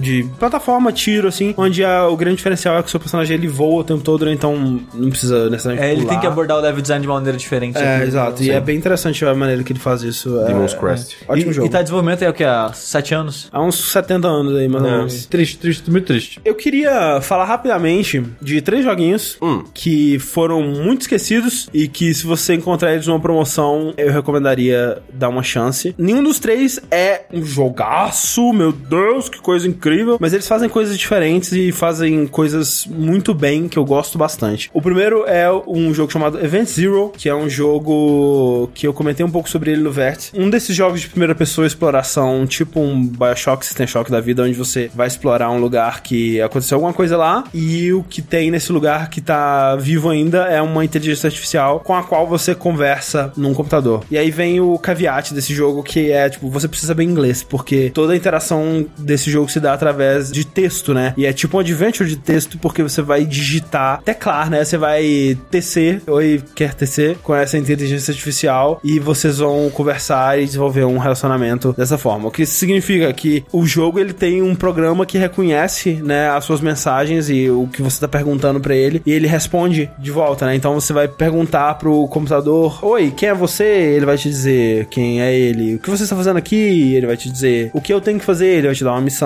E aí vocês vão conversando, né? E aí ele responde a, a tom, né? e a intenção, por exemplo. Então, por exemplo, quando você pede pra ele abrir uma porta, quando ele abre a porta, você vai lá e agradece, ele começa a se tornar mais amigável com você, né? Ele começa a te tratar melhor e te perguntar: Oi, tá tudo bem? Como você vai? Se você é meio grosso, ele também vai responder dessa mesma forma e tal. E não é perfeito. Tem momentos que você vê que você tá batendo de frente ali com as limitações do jogo, porque, em teoria, dentro da ficção você tá conversando com a inteligência artificial de verdade. E, né, você tá digitando claramente o que uma frase que uma inteligência artificial reconheceria e o computador não tá reconhecendo. Então é, né, aquela limitação clara ali do sistema que o jogo tá usando. Mas, tirando esses momentos, é uma experiência muito diferente, é muito único. Não tem nenhum jogo que faz exatamente isso dessa forma. E eu recomendo muito Event Zero para PC. O segundo jogo que eu quero recomendar, apesar de não ser tão bom assim, mas ele faz uma coisa muito legal com a apresentação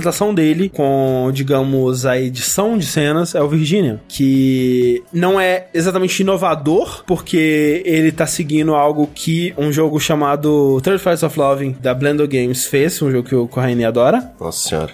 cara, nunca mais vou, vou confiar no David Jeff por causa disso, cara. Mas o que esse jogo faz é uma coisa que a gente não vê muito em jogos, que é a edição, né? De cortar de uma cena pra outra de forma rápida e sem loading, né? Porque um jogo 3D, né? Quando você tá explorando um ambiente em primeira pessoa e tal, você tá num- numa sala, né? Pra mostrar uma nova sala, você tem que carregar os assets daquela sala, a textura e a geometria e tudo mais dela, antes dela aparecer pra você. Por isso que geralmente você não pode cortar de uma cena imediatamente pra outra, né? Às vezes dá uma agarradinha, né? E às vezes eles mascaram isso com load. Enquanto você tá andando de um corredor pro outro, ele tá carregando a próxima cena. E o que esse jogo faz é contar uma história através de cortes, né? E usando os cortes como elemento narrativo dessa história. Então você tá num lugar e de repente corta pra outro e a relação entre esses dois lugares que você tava vai te contar uma coisa sobre aquela situação, por exemplo. O maior problema desse jogo, ele não tem fala. É, ele devia ter diálogo. Ele devia ter. O Truth Fighter Loving consegue se comunicar sem fala. É, é. Esse jogo não consegue. É, o problema do o of of Love, ele conta uma história simples o suficiente pra você conseguir explicar sem fala. O problema do Virginia é que ele tenta contar uma história super complexa que De mistério de mistério, camadas. É, com vários detalhes e que como ele não tá te falando nada e não tá nem deixando você ler muito o que tá acontecendo, você fica meio perdido, sabe? E às vezes acontecem umas coisas que tipo, eu deveria estar entendendo o que tá acontecendo aqui, eu não sei, sabe? Talvez eu devesse jogar de novo, talvez eu seja burro, eu não sei. Mas é uma experiência única e é um jogo que também não foi muito falado desde o lançamento dele. E o terceiro jogo que eu quero comentar rapidamente, também que foi um pouco esquecido, é justamente o novo jogo da Blender Games, que é o Quadrilateral Cowboy. É, decepção ano. Absurdo você dizer isso, absurdo. Quadrilateral Cowboy, esse sim é um jogo que eu... Sabe um jogo bom que ninguém falou esse ano? Qual? Steven Sausage Roll. Decepção do ano. Quadratal Cowboy é o novo jogo da Blender Games e ele também usa técnicas parecidas de, de corte e de edição, só que ele tem menos foco na história do que os outros jogos da Blender Games tiveram. O foco dele, na verdade, é hackear, né? Seja É um, um hacker. puzzle. É um joguinho de puzzle. Então eu diria que assim, tem o Event Zero, tem o Virginia. O Quadratal Cowboy é uma mistura um pouco dos dois, porque o Quadratal Cowboy você vai estar digitando coisas numa interface meio que DOS, e ao mesmo tempo ele tem um pouco daquele estilo cinematográfico de edições e, e cortes cinematográficos que a gente viu nos outros jogos Só do que de comédia. Toda a graça dele é que você vai hackear digitando comandos, né? Então você vai interagir com câmeras e portas e, e objetos do cenário através de linhas de comandos de DOS. E o, jeito que ele te ensina isso é muito bom. Em poucos minutos de jogo você tá sentindo o, o Neo, basicamente, comandando todos os objetos do cenário ao seu bel prazer e fazendo coisas muito maneiras com um simples clique do Enter ou um simples piscar de olhos, cara, porque você pode ativar coisas piscando o olho. Isso é muito foda, cara. Eu quero ser um hacker que pisca o olho e as coisas acontecem. Essa aqui eu vou citar bem brevemente. Antes de citar ela, inclusive, Sushi chuta quanto a Ien Setsuna vendeu. 25 mil. 30. Cara, é muito triste, cara.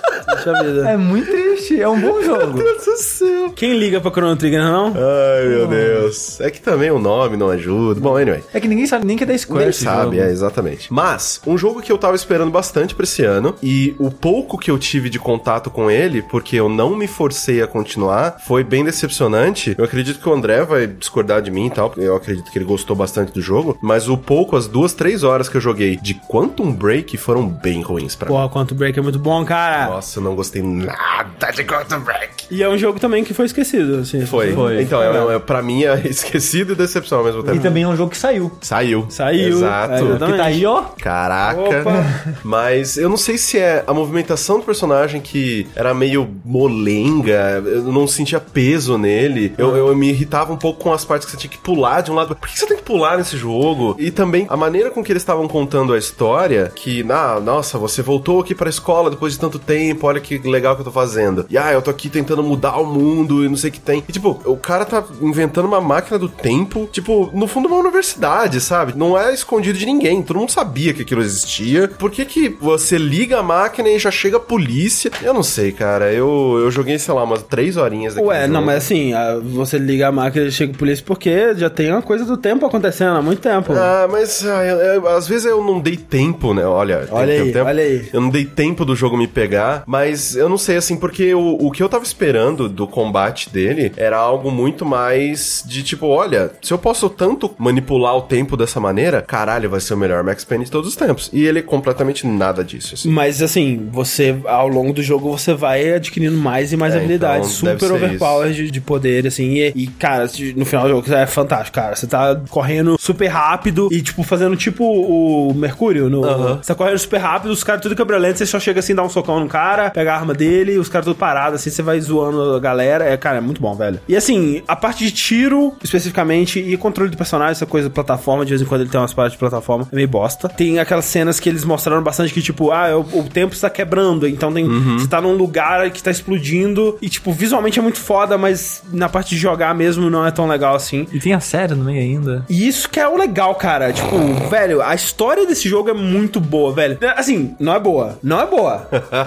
mas é muito boa, entendeu? É boa no sentido ruim. Exatamente. É tipo, Ou cara, melhor, é ruim no sentido bom. Velho, eles estavam tentando fazer uma parada, velho. Eles ele- Cara, eles tinham muita convicção de que eles estavam fazendo uma parada foda, sabe? E isso é muito legal, velho. É tipo Trolls 2, sabe? O filme. Tem um documentário, o pior filme de todos os tempos. Aham. Quando a pessoa acha que o que ela tá fazendo é muito foda. Mas entre os dois, os caras estavam achando que era tua foda? Sim, não, é super, levando super a sério. Porque quando você sabe que você tá fazendo uma merda, aí não é tão legal assim, sabe? Agora, por exemplo, os primeiros filmes do Uwe Boll, que é quando ele achava que ele ia revolucionar o cinema de ação, velho, aquilo ali é uma delícia, cara. House of the Dead, Alone in the Dark, que filme maravilhosos, Nossa, cara. falando do Dark. E eu não tô dizendo que Quantum Break é tão ruim quanto o filme do Uwe Boll, mas é ali, sabe? Caralho! A história é tipo ali, sabe? Tipo, é ridículo, é muito corny, assim, é muito, sabe? É aquela Cafona, né, cafona pra caralho. E eles se levam muito a sério. Eles acham que estão fazendo uma coisa super complexa e super inteligente. E, e tem seus momentos, mas é divertido como um filme B, sabe? É um filme B delicioso de, de consumir, de acompanhar. E ainda tem um joguinho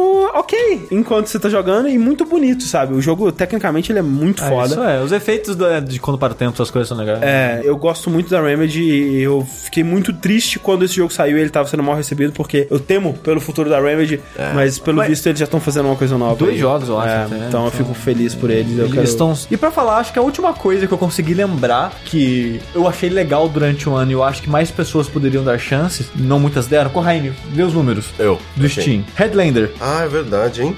Nossa senhora, isso não deve Esse ter vendido tipo nada. 3 mil esse. Meu, nossa senhora. Cara, Double Fine só se fode, né, cara?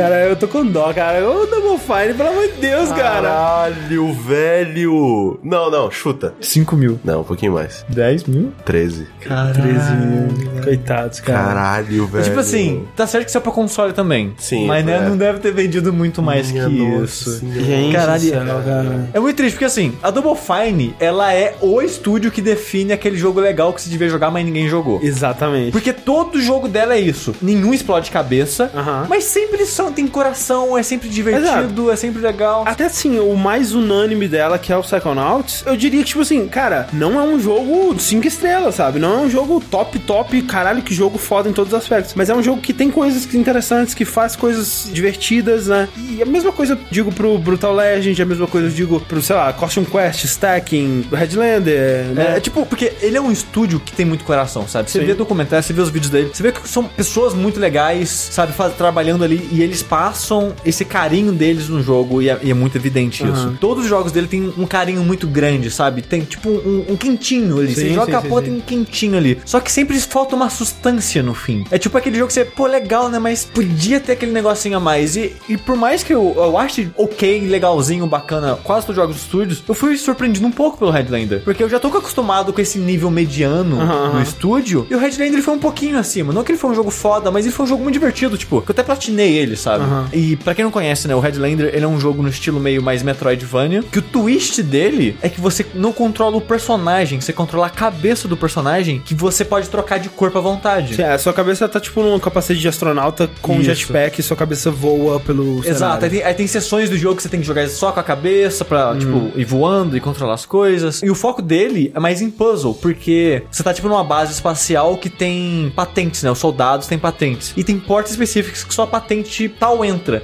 Então você tem esse puzzle de chegar numa área, conseguir um corpo de uma patente alta pra conseguir acessar aquela porta, sabe? Conforme o tempo do jogo vai passando, né? As patentes altas vão ficando mais frequentes, então você consegue se movimentar com mais frequência pelos lugares antigos. Ele consegue fazer bem essa mecânica de puzzle, e mas não perder essa parada de voltar e achar coletáveis e qualquer que seja que você deixou pra trás. E eu acho muito legal essa dinâmica, sabe? Eu gosto do humor do jogo, eu gosto da estética daquele sci-fi dos anos 70. Lembra um pouco Logan's Run, sabe? Sim, aquele sim. filme. E é um jogo bem divertido, sabe? Eu acho que é um dos melhores da Double Fine um bom tempo, sabe? E eu acho que mais pessoas, mais que 13 mil É, pessoas por favor, podiam né, dar gente? chance pra esse jogo, cara. Caraca. Se você gosta né, de estéticas diferentes, se você gosta daquele, desse humor da Double Fine, se você gosta, cara, de Metroidvania, Sim. é, tá aí. Você confundiu o Telltale. Lembra que saiu Walking Dead Michonne esse ano? Não, você lembra que já saiu o primeiro episódio da terceira temporada primeiro do o Walking segundo. Dead? Já? O primeiro e o segundo. Caralho. Tipo, que Saiu- caralho, então Saiu anteontem. Foda-se. Não, é, o Batman terminou, já... Batman terminou. Cara, o Minecraft teve oito capítulos. Caralho, que loucura. Nossa, não... teve oito. Velho, o pior é que o Batman, o primeiro capítulo é mó legal, cara. Eu quero jogar o resto. Eu queria jogar. Ah, não, já saiu tudo, ótimo. Já dá Ah. pra jogar como um jogo de verdade.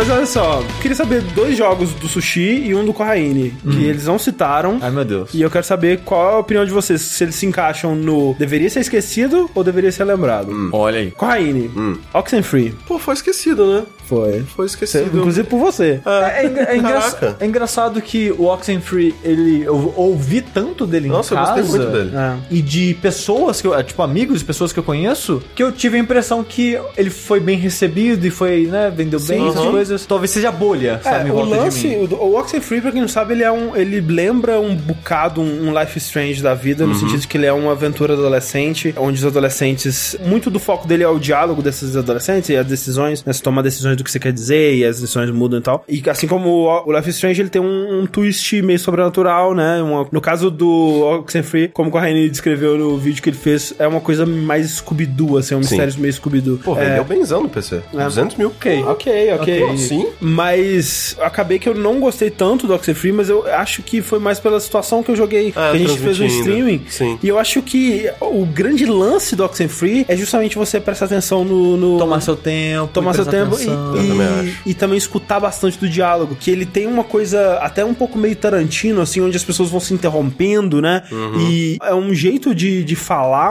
que eu, não, eu nunca tinha visto, na verdade, num jogo antes. É um, um- É muito natural. é muito natural, né? E, e o- você, por exemplo, Mass Effect você pode até engatilhar a sua resposta, mas você só vai dar sua resposta quando eu terminar, né? No Oxenfree, às vezes o cara tá começando a falar, mas você já sabe o que você vai dizer e você pode interromper ele no meio da Uhum. resposta dele. Então, coisas assim que eu nunca tinha visto em, em jogos Mas, antes. André, se você quiser voltar agora, acho que é uma boa, porque desde que eles saíram em Mudaram bastante console, eles adicionaram, adicionaram acho que mais um pedacinho da história, é, mudaram algumas coisas e parece que tem um ar muito louco dentro Ah. do jogo. E... É porque eu terminei, né? Quando a gente tava É. fazendo o stream. Sim, mas ele, Exato. ele, tipo, não, não é que ele virou outro jogo, mas ele tem coisinhas a mais que talvez seja um incentivo suficiente. Ele não é um jogo muito longo também, então. Sim, sim. Mas então pro sushi eu quero saber. Salt and Sanctuary. Nossa, eu pensei em colocar isso na lista só pra perguntar também. Eu tô louco do cu do, do Steam Spy, cara. Todo jogo que vocês falam, eu preciso ver como Não, vendeu. não, a gente devia ter feito desde o começo, né? É, é muito bom isso aqui. O Salt and Sanctuary, eu pensei nele quando eu tava fazendo as listas, mas eu não coloquei nenhuma, porque eu não gostei muito do jogo, mas é um jogo que não tinha muita... Ele não te decepcionou. É, exatamente, não esperava muita coisa dele, então eu não posso falar que ele decepcionou, mas eu também não acho um jogo muito bom. Entendi.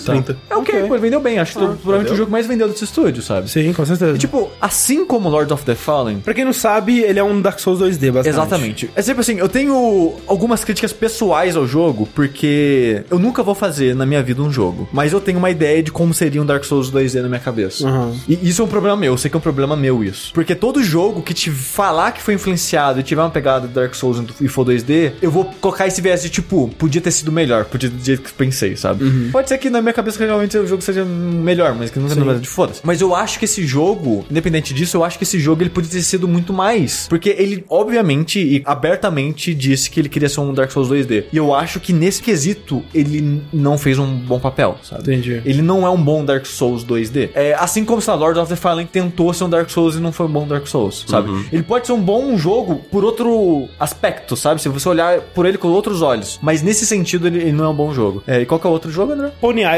Então, Pony Island, eu esqueci, cara. Esse jogo tem muito ano, cara. Você viu o que você falou, né? Esse jogo tem muito ano. Esse jogo tem muito ano. Esse jogo, Ele caralho. saiu- Ele saiu em janeiro. Esse ano teve muito jogo, porque só quando agora eu tava aqui, porque eu coloquei as minhas listas, todo ano eu faço lista de jogos que eu termino, né? E esse ano, como eu abandonei muito jogo por causa que eu tenho menos tempo, eu também fiz a lista de jogos que eu abandono e essas coisas. No meio dessas listas que eu coloquei meus melhores do ano, surpresas, decepções, sei lá. Aí quando eu tava olhando durante o podcast, lendo minhas listas aqui, eu falei, nossa, Pony Island, cara. E Pony Island é um jogo muito bacaninha, sabe? Eu ele, também foi, acho. ele foi um jogo que me surpreendeu. Vê aí, correndo, quanto vendeu? 150 mil. Cara, vendeu bem. Vendeu benzão. Vendeu benzão, mas que é um jogo barato também, né? Sim. 4,99. Então, é um jogo baratíssimo. E tipo, o Pony Island, ele é meio que um jogo tentando simular algo que o Frog Fraction fez, Sim, sabe? é bem isso. Só que já na cara. Porque como o Frog Fraction já passou, a surpresa já passou, sabe? As É. pessoas já sabem que jogos fazem isso. Que nem O Frog Fractions, as pessoas também falam assim, ó, joga isso, mas joga, dá uma chance porque ele tem uma outra parada. E o, o Pony Island também foi bem isso, tipo, ó, vai jogando que tem alguma coisa. Então, você já meio que já sabia mais ou menos por causa do... É, o problema do Pony Island é o seguinte: ele finge ser um jogo que ele tá possuído e o seu PC tá maluco junto com ele, Uhum. sabe? Então ele começa, tipo, a simular que o seu PC tá fazendo coisas e brincadeira que tá hackeando o PC, coisas assim. Hackeando seu Steam até. Sim, sim. Que, mas, tipo, o momento mais foda do jogo Quando aparece a notificação. quando aparece a notificação de conversa subindo e o jogo conversando com você. Porque eu pensei que era alguém falando comigo. Falei, ah, vou ignorar isso. Aí o cara fala de novo, eu, eita! E ele pega alguém da sua lista de amigo pra fazer isso. Sim, a sim. foto Legal. E isso foi muito foda. Entre esses momentos legais dessas brincadeiras, você tem que jogar ele. Ah. E ele tem aquele auto- outrunner dele que você tem que. Nossa, é um saco, velho. É muito chato. Que aí Ah, você, mas você foi é um- cavalinho que você atira Tem um laser. que atira laser, você tem que passar pelas É, coisas. foi o primeiro jogo que eu terminei esse ano. E ele acho que foi o terceiro na minha lista aqui, porque os dois primeiros jogos que eu Eu, terminei eu acho que, eu foram acho que, jogos antigos. eu acho que vale a experiência. Não tem muito jogo desse tipo que faz essas brincadeirinhas. Sim, e é- e tipo, ele é curto, tem, sei lá, duas horas e é cinco reais. Sim, sim. Sabe? Então, eu acho boa. que, não, vale a experiência assim, ó, nossa, tranquilaço, tranquilo. Mas, chega de 2016, chega, meu Deus do céu, acabou. Não, não quero mais isso aí. Já, já deu, já. Já deu, já deu, já deu, tá Ah. Olha que pisca e morre mais embaixador aí. Nossa senhora, meu, nossa senhora. Não, para, pera. A única coisa que eu quero desse ano é rabanada e acabou. GG, já deu. Pro ano que vem, eu quero fazer uma pergunta pra vocês. Ah. Tendo em vista o que vai sair ano que vem, qual que você acha, que vocês acham que vai ser a maior decepção? Maior decepção. Decepção. O que, que vai ser? Vamos lembrar o que vai ser ano que vem. Em teoria. Não, eu já sei o que vai ser a minha maior Calma aí, decepção. calma aí. É que eu não lembro Eu, tudo. mas eu tenho certeza, cara, eu tenho certeza absoluta que isso vai ser a maior, maior decepção do ano que vem. Tá, vamos lá, vamos falar os que importa aqui. Gravity Rush 2, Ok. Resident Evil 7, Yakuza 0, Dynasty Warriors, Nioh, For Honor, Sniper Elite 4, Berserk, Halo Wars 2, Horizon Zero Dawn, Nier Automata, Danganronpa 3, sei lá. É o 3. É, Tom Clancy Wildlands. Verdade. Star Trek Bridge Crew, é, Persona 5, Bulletstorm, Yooka-Laylee, é, Dragon Quest Heroes, Birthdays. Tem mais aqui, peraí. É que esses aí eram os que tem, a Tem data, né? data. For Honor, Halo Wars, Lego Wars, Horizon Zero Dawn, Mass Effect Andromeda, Yooka-Laylee, South Park, é, Caralho, Tekken South 7, Zelda, Red Dead Redemption 2, Star Citizen, Prey, Crackdown, Detroit Become Human, Days Gone, Scalebound, Visions of Mayhem, Death Stranding, Kingdom Hearts 3, Dawn of War 3, God of War, Quake Champions, Crash Bandicoot, Ever Oasis, Guardians of the Galaxy, Marvel vs Capcom Infinite, Metal Gear Survive, Uncharted Lost Legacy, The Last of Us 2, nem fudendo sai ano que vem. Né? Cara, Metal Gear Survive, lembra disso? Esse vai ser a grande surpresa. A gente vai estar aqui no final do ano falando, Falando, porra, caralho, bonzão, Metal hein? Gear Survive. Foda-se Kojima. Foda-se Kojima. Cara, imagina. Caralho. Death Stranding sai no mesmo ano que Metal Gear Survive. Death Stranding é uma bosta. Metal Gear Survive é maneiro. Imagina, cara. Mas, Esse é o mundo que eu quero viver. Cara, é Mentira. muito jogo, né, cara? É muito jogo. Detroit provavelmente vai ser a decepção. A maior Não foda. vai, não. Não vai, não. Não, Sushi. cara, ó, cara, é, é o ciclo. É Para o ciclo, com do, é o ciclo do. Sonic. É o ciclo do Sonic. Caralho, mas tudo que a gente viu dele é tão legal. É tipo, é, eu sei, eu quero, eu quero muito a porra desse jogo. Tipo o quê? Tipo Beyond Two É Souls isso que eu e falar, Heavy porque, Rain. tipo, a gente jogou Fahrenheit, pô, legal, final merda. Aí vindo o Heavy Rain, pô, Heavy Rain, não? Heavy, aí sai Heavy Rain, você, pô, legal, Meio- mas meio né? bosta. Aí vai vir o, o Beyond, não, pô, Beyond, pô, Não é agora ele vai aprender. agora vai. E- e- Vocês jogaram Beyond? Vocês Não, zeraram eu, Beyond? eu- não, eu, eu assisti minha ex-mulher jogando. Cara, tem uns troços muito animal ali no meio, cara. Tem Quando, uma- quando ela vai pra, pros índios, cara, tipo, No final, ela tá com a roupa do a- a- Homem de Ferro, infiltrando uma base submarina. E aí tem um cara que ele tá sendo torturado e as pessoas estão falando que vão arrancar o olho dele com a faca. E eu deixei arrancar o olho dele com a faca porque ele era meio babaca. Só que ainda ele continuou dando em cima de mim. Enfim. Pode. Ué, não é só porque ele perdeu o olho que ele perdeu o tesão. Exatamente. agora, Mas- agora ele, as duas cabeças dele tem um olho só. é. Cara, a maior decepção. Por eu favor, não acho- seja Horizon, cara. É o que o jogo mais espera do ano que vem. Velho, eu acho que tem uma possibilidade de ser Eu também Horizon. acho. Eu também A acho. Maior decepção? Eu não tô muito afim de Maior mais decepção, acho que não, mas vai ser uma decepção sim. O foda é que eu quero- jogo parece ser tudo bom. O, o jogo que eu tô com expectativa parece que vai ser bom, cara. Eu não quero acreditar. Qual que é? Mass Effect, eu acho que vai ser bom. Resident Evil 7, eu acho que Mass vai ser Effect bom. eu não sei, Eu, cara. é, é a minha, eu acho que vai ser a minha maior decepção da vida. Sério? Porque a minha, minha expectativa já tá, indo, tá, tá, tá lá em Andrômeda. Exatamente. A minha expectativa já tá lá. Tá desse tamanho. Esperando chegar. Esse é o problema. Por Cara, isso que ele vai ser uma decepção. Zelda provavelmente vai ser foda. É, parece que ser Provavelmente. legal. Horizon que seja legal. Que seja o Detroit legal. parece que vai ser Também. legal. Eu falo Resident, assim, exemplo- Evil 7 parece que vai ser legal. Days Gone, foda-se, eu não tô com expectativa É, também nenhuma. Então Qual se é o for ruim, é o do zumbi lá da, da Ah, não, foda-se. Nossa. Scalebound, foda-se, sabe? Foda-se. Pô, eu Se for legal, tamo no lucro, mas eu não tô com expectativa. É. Prey parece que vai ser divertido. Não, Prey, Prey. God of War não lança ano que vem, mas. fudendo. Não, não, é, não parece lança. que tá bom também. É foda, assim. Acho que. Persona. Cara, Persona. Não, Persona. Agora Persona já é bom. Personão, o personão da galera já, já tá com a qualidade já bem, bem provada, inclusive. É, Tengu já tá loucaço, já, Já. A namorada do Dogão falando que é o melhor jogo da vida dela e é muito bom. Acho que, eu- acho que, ó, vamos apostar nossas fichas no Metal Gear Survive. Não, eu não vai ser aposto as minhas fichas Não. no próximo Assassin's Creed. Não tem... é verdade, eu quero saber o que eles vão fazer, cara. Do Egito lá. Eu, eu espero que Mas vai seja- ser isso mesmo? Tomara. Eu não sei, é, eu quero ver, eu tô curioso. Mas Assassin's Creed pra mim já deu, cara. Mas e se for uma coisa diferente? Ó, se for o que God of War foi pra God of War. Aí ok, isso Aí é verdade. Mas eu duvido, cara, que Ubisoft, Não, cara, ela não larga cara, o osso, cara. Mas o fato dela ter largado por um ano já é muita coisa. Eu acho que pode ser alguma coisa aí, velho. Mas ela não largou, né? Que ela lançou aquelas porra daqueles 2D, mas que é- que é lançou... China, Rússia. Não, mas aqui não, aqui não conta. Ela teria lançado mesmo de Lançou qualquer aqueles forma. remake que tá pior que os antigos. Mas não, não conta. Estamos falando do estúdio de verdade, fazendo o Assassin's Creed de verdade. Kingdom Hearts 3, decepção. Não vai sair esse ano, no ano que vem nem fudendo. Fudendo, nem fudendo. Pessoal, muito otimista. Não, é que nem aqui. o boato aniversário de 30 anos do, do Final Fantasy, 20 anos de Final Vai Fantasy sair VII. Final Fantasy Mas não VII. vai Não vai, sair, Sabe um jogo que pode ser que decepcione? O Prey novo. Mas como que vai decepcionar? Tipo, ele parece legal, mas eu não tô com expectativa pra ele. Não, então, esse eu lanço parece legal. Mas se eu não, acho que ele- Se não for legal, Eu confio, decepcionou. eu confio no Arkane. Eu confio no É, Arkane. eu também. Eu também. Tipo, o Dishonored é mó bom, cara. Sim. Queria ter jogado Dishonored 2, falando isso. É verdade. Tô triste que eu não joguei ele. Bom jogo, bom jogo. Tá, mas peraí, então vamos lá. Maior expectativa pra 2017. Detroit, eu acho. Sério? Eu não- é que o Horizon, eu quero muito Horizon, mas eu não sei, mas ao mesmo tempo eu fico meio que, não sei, eu não sei. Se eu tivesse certeza que o God of War fosse do ano que vem, eu diria God of War. Mas ele não é. Não é. Mass Effect também não tô com uma expectativa. Eu tô, eu tô com pouco também. Velho, assim, na verdade, os dois jogos que eu mais tô curioso pra jogar, enfim, e ver o que, que vai ser, e que com certeza vai sair ano que vem, é o Resident Evil e o Detroit. São os dois. Eu acho que pra mim também, cara. Porque o Resident Evil eu tava jogando o demo final agora, não sei se vocês jogaram. Não, não. Porque agora o demo tá, tipo, finalizado, né? E o caralho é 4. E o clima tá legal, cara. Tá legal a E parada. eu- o que eu ouvi falar das pessoas que jogaram já a versão final, né, que já tá rolando aí, Sim. é que, tipo, justifica ser um Resident Evil, é um bom Resident Evil. Se eles resetassem do que rolou antes, ok pra mim. Eu gosto pra caralho, eu amo Resident Evil 6, por exemplo.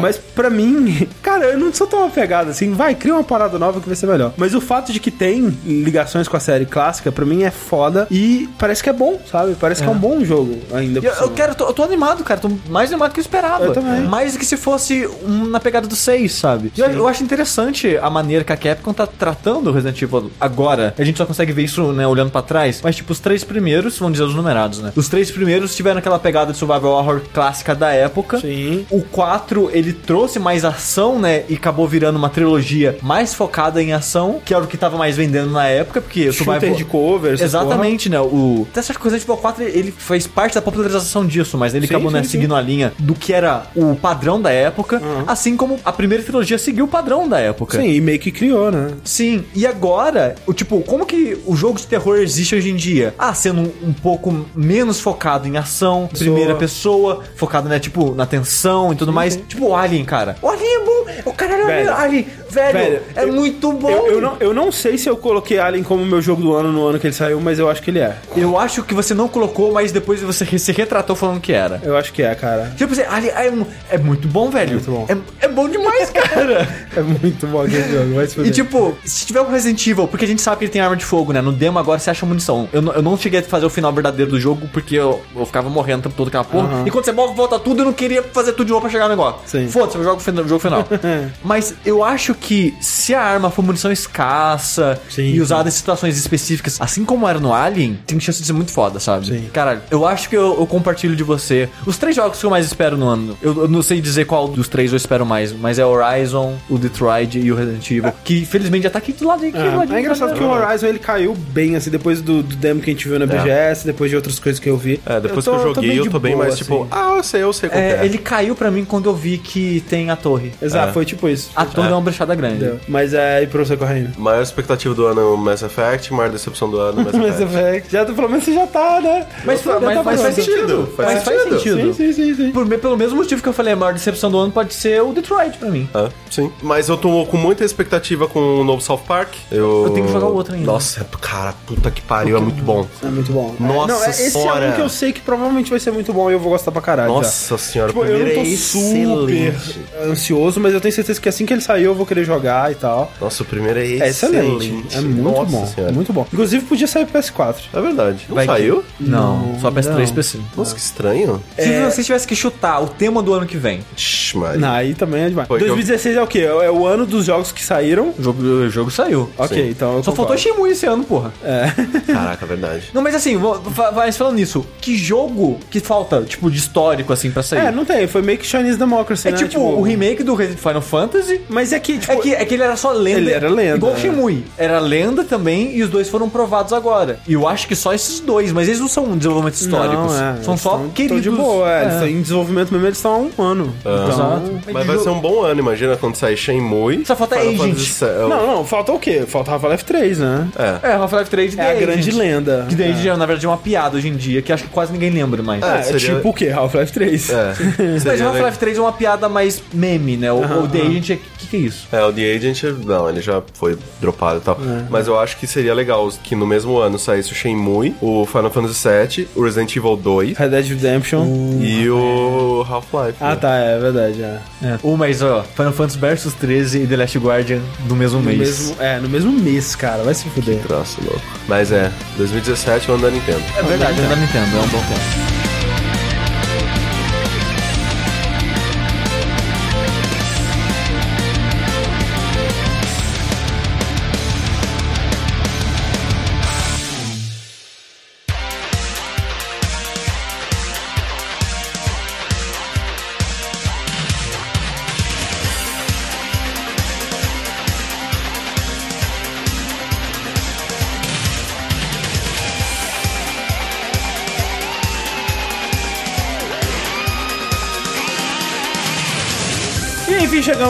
Última leitura de e-mails do ano, a última leitura de e-mails de 2016 e a última leitura de e-mails do Dash. Do último dash da história. Exato. Ou qualquer Acabou, coisa do tipo. O último Dash acabou 75, né? Não precisa de mais, né? Então, de Muita coisa. Porra, 75? O que aconteceu em 75? Muita coisa. Eu imagino que em 74 nasceu o Michael Eckerfield, do Opeth. Caraca, que- por que, que você tem essa informação na sua cabeça, G? Por- não, é porque uma música do novo álbum chama 1974. Eu fui ver por quê, porque a data é o ano que ele nasceu. Aí eu sei por causa disso. Que tristeza. Alguma coisa de importante deve ter acontecido em 75. Vamos, vamos pesquisar. Por favor, abre aí. 1975, Cinco. eventos importantes. 1975, a missão especial Viking 1 explora o planeta Marte. Nem fudendo, o que vocês estão falando, cara? Isso não aconteceu, não. Começa a guerra civil no Líbano. Tá até hoje, né, por sinal. E no Brasil, os estados da Guanabara e do Rio de Janeiro se fundem sob o nome do estado do Rio de Janeiro. Vocês estão loucos, cara? Isso nunca aconteceu. Cara, eu nem sabia que existia um estado da, de- da É da Guanabara. Guanabara? Em 75? Caralho, cara, foi ontem isso. Vocês estão loucos, velho. Que loucura. História, né, cara? Que Ai, absurdo. caralho, 75 é o ano do Vladimir Herzog. Que se matou. É, se matou. Suicídio. É, sim, suicídio. sim. Aquele, aqueles Nem, suicidaram-se. é, nem foi a ditadura militar que matou ele. Suicidaram-se ele. É, mas é isso aí, gente. 75 é o número do Dash, mas não tem nada a ver com o ano, não sei nem por que a gente tá falando disso. Eu também não, só segue. Mas é, antes da gente ir pra leitura de e-mails do Dash 74, temos que avisar a você que só acompanha o Dash e que por algum motivo não acompanha nenhum outro conteúdo do jogabilidade, que na nossa loja, se você acessar jogabilidade.de barra loja, tem camiseta. Tem, ainda tem camiseta? Ainda tem camiseta. Não é muita camiseta, Tipo, três. tem pouca camiseta, Assim, cara. dá pra contar com os dedos da mão. Assim, na verdade tem bastante, só que o lance é que tem bastante de uns, de uns números, né, de uns Baixo. tamanhos mais, mais diferentes. É, tem umas pessoas que não se adequam muito bem às normas da sociedade. Então, se você se olha no espelho e você fala assim, hum, isso poderia mudar. Talvez tenha uma camiseta pra você. Exato. Entendeu? Mas entra lá, dá uma olhada, né, nos, nos números que tem. Em breve vai chegar mais um pouquinho assim de algumas. A gente teve umas trocas aí que vão voltar alguns números de camisetas mais tradicionais pra gente. Tem uma nova leva aí que tá vindo também. Então fiquem olhando aí que a gente vai repondo e vai, vai tendo mais camisetas. Mas quando acabar essa leva, quando esgotar ela, a gente não sabe quando que vai ter mais dessas camisetas. Provavelmente 2019. quando voltar essa camiseta vai ser aquela coisa, putz, você lembra aquela época do jogabilidade? Caraca. Bons tempos, né, e tal. Nossa Quando- senhora, o sushi ainda tinha as duas pernas. Quando o Rick ainda tava vivo, né, e ele não tinha saído pro Natal e nunca mais voltado. Cara, Ah, é, isso nossa, aconteceu. vai ser caralho, velho. Para, para de falar isso que atrai.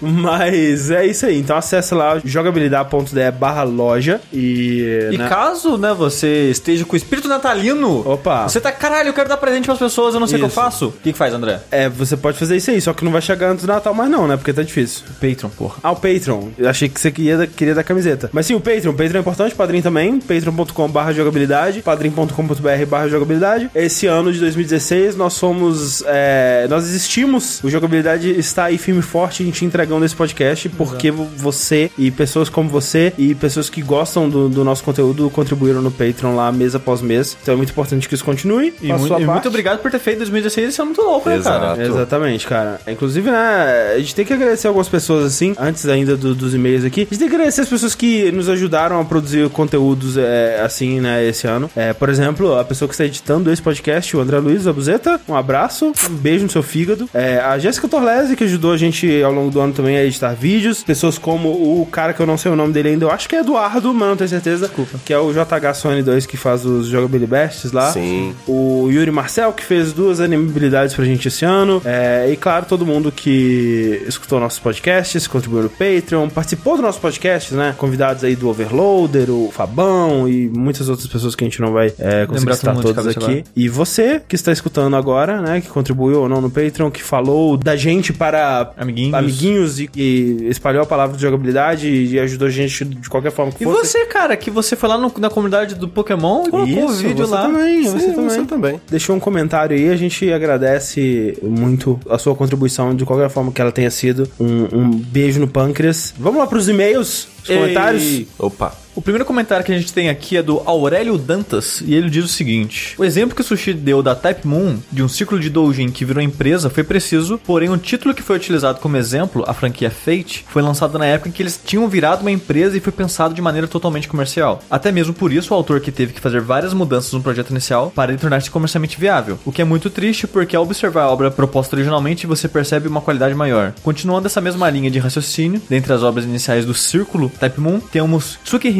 uma visual novel que explodiu tanto que causou o fenômeno de outras pessoas fazerem obras baseadas no jogo original, como por exemplo Melt Blood, um jogo de luta desenvolvido pela French Bread que continuava a história original de Tsukihime. A gente comentou, né, do brevemente, né, do Melt Blood, Blood. sim. Sim. E eu, eu, né, durante a pesquisa pro podcast, eu tinha visto mesmo a, a origem do, do Melt Blood e de que esse círculo que fez o Melt Blood, ele meio que foi uma das primeiras ou a primeira obra que ele fez Uhum, foi esse. Então, tipo, esse Tsukihime foi bem importante, né, para dois círculos, né, dos empresas Sim, sim. atualmente. E, e vale dizer que esse podcast, né, que a gente falou da cena indie japonesa, a gente tocou brevemente na parte dos dojin, né, e tudo mais, dos jogos dojin. Não foi o foco dele, né, foi o, os doujin foram citados mais pra dar um contexto de que existia algo parecido com os jogos indies no Japão, mas eu vi que muita gente se interessou, né? Tipo, caraca, eu não sabia que isso existia, eu não sabia que esse tipo de jogo era produzido no Japão. Esse interesse me fez pensar, tipo, cara, talvez role da gente falar mais sobre isso e aprofundar mais Sim. é, nos doujin, né? E, e mais nesse nessa era anterior aí de, de jogos de computador japoneses e tal. Que inclusive o Armoderic ele deixou um comentário sobre isso aqui, dizendo o seguinte: uma coisa que influenciou muito o desenvolvimento de jogos no Japão foi que os PCs de lá tinham que lidar com o problema de conseguir reproduzir a língua japonesa escrita, que exigia uma resolução de imagem muito maior do que o normal da época. O primeiro impacto disso foi que esses PCs tinham muito mais facilidade em exibir imagens estáticas complexas. Isso combinado com o fato de que a própria língua japonesa, justamente por usar kanjis, permitia aos desenvolvedores dizer muito usando poucos caracteres, permitiu que criassem muitos adventures bem complexos logo de início, jogos que eventualmente se tornariam as famosas visual novels. Ou seja, né, porque eles precisavam de, de uma resolução maior para Sim. escrever e tudo mais, né? Os computadores já estavam mais equipados para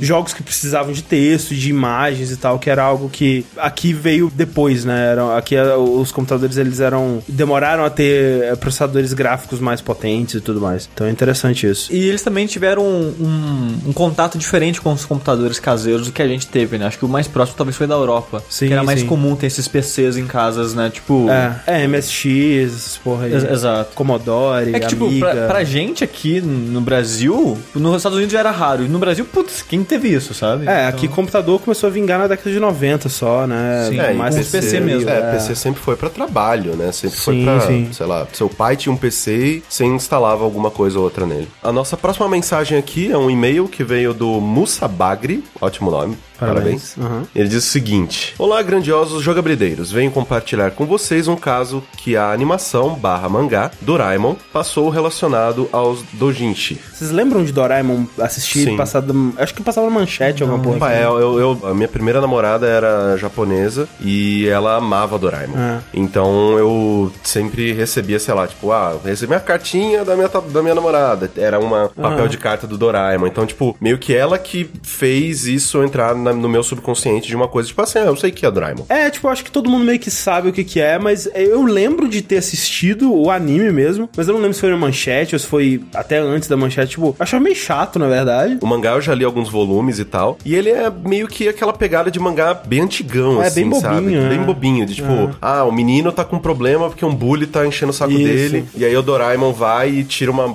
engenhoca, whatever, Sim, sim. Da, da bunda. Isso mais dá problema pro menino do que resolve a situação dele. É, o Doraemon era tipo o gato Félix do anime, assim. assim. É, é, basicamente. Bugiganga. Continuando aqui. Um fã fez uma história de despedida muito triste que, salvo engano, consistia na morte do querido gato robótico azul, que isso, vem, com o fim da sua bateria, ou algo assim. É verdade, o, o Doraemon é, Ele é um robô. ele é um robô. Depois disso, na história, o garoto Nobita, Nobita, É. acaba estudando muito e, já adulto, consegue reativar o Doraemon. Essa história comoveu e impactou tantos fãs que a editora detentora dos direitos teve que contactar o autor para proibi-lo de usar a imagem e a propriedade intelectual do Doraemon. Acho que dessa vez é isso. Continuem com um ótimo trabalho. Ele fez tipo Mega Man X, né, cara? Ele fez um Doraemon X ali. Um Doraemon É, X, é, tipo, exatamente. com as, uh, crescido já e tal. É, isso é bem louco, né? Que, tipo, a gente também não, eh, não abordou isso. Isso é algo que, se a gente for fazer um, um episódio sobre Dojin, é algo que a gente poderia discutir mais. Que durante a pesquisa a gente até tava discutindo com o Rick, né? Tipo, qual que é o. Por que que isso pode, sabe? Por que que o cara pode pegar Sailor Moon, misturar ela com o Gundam, fazer um mangá de Sailor Moon versus Gundam e vender essa parada e é ok, sabe? E até quando que isso é ok? Porque, por exemplo, a Nintendo derrubou a parada do Metroid aqui, sabe?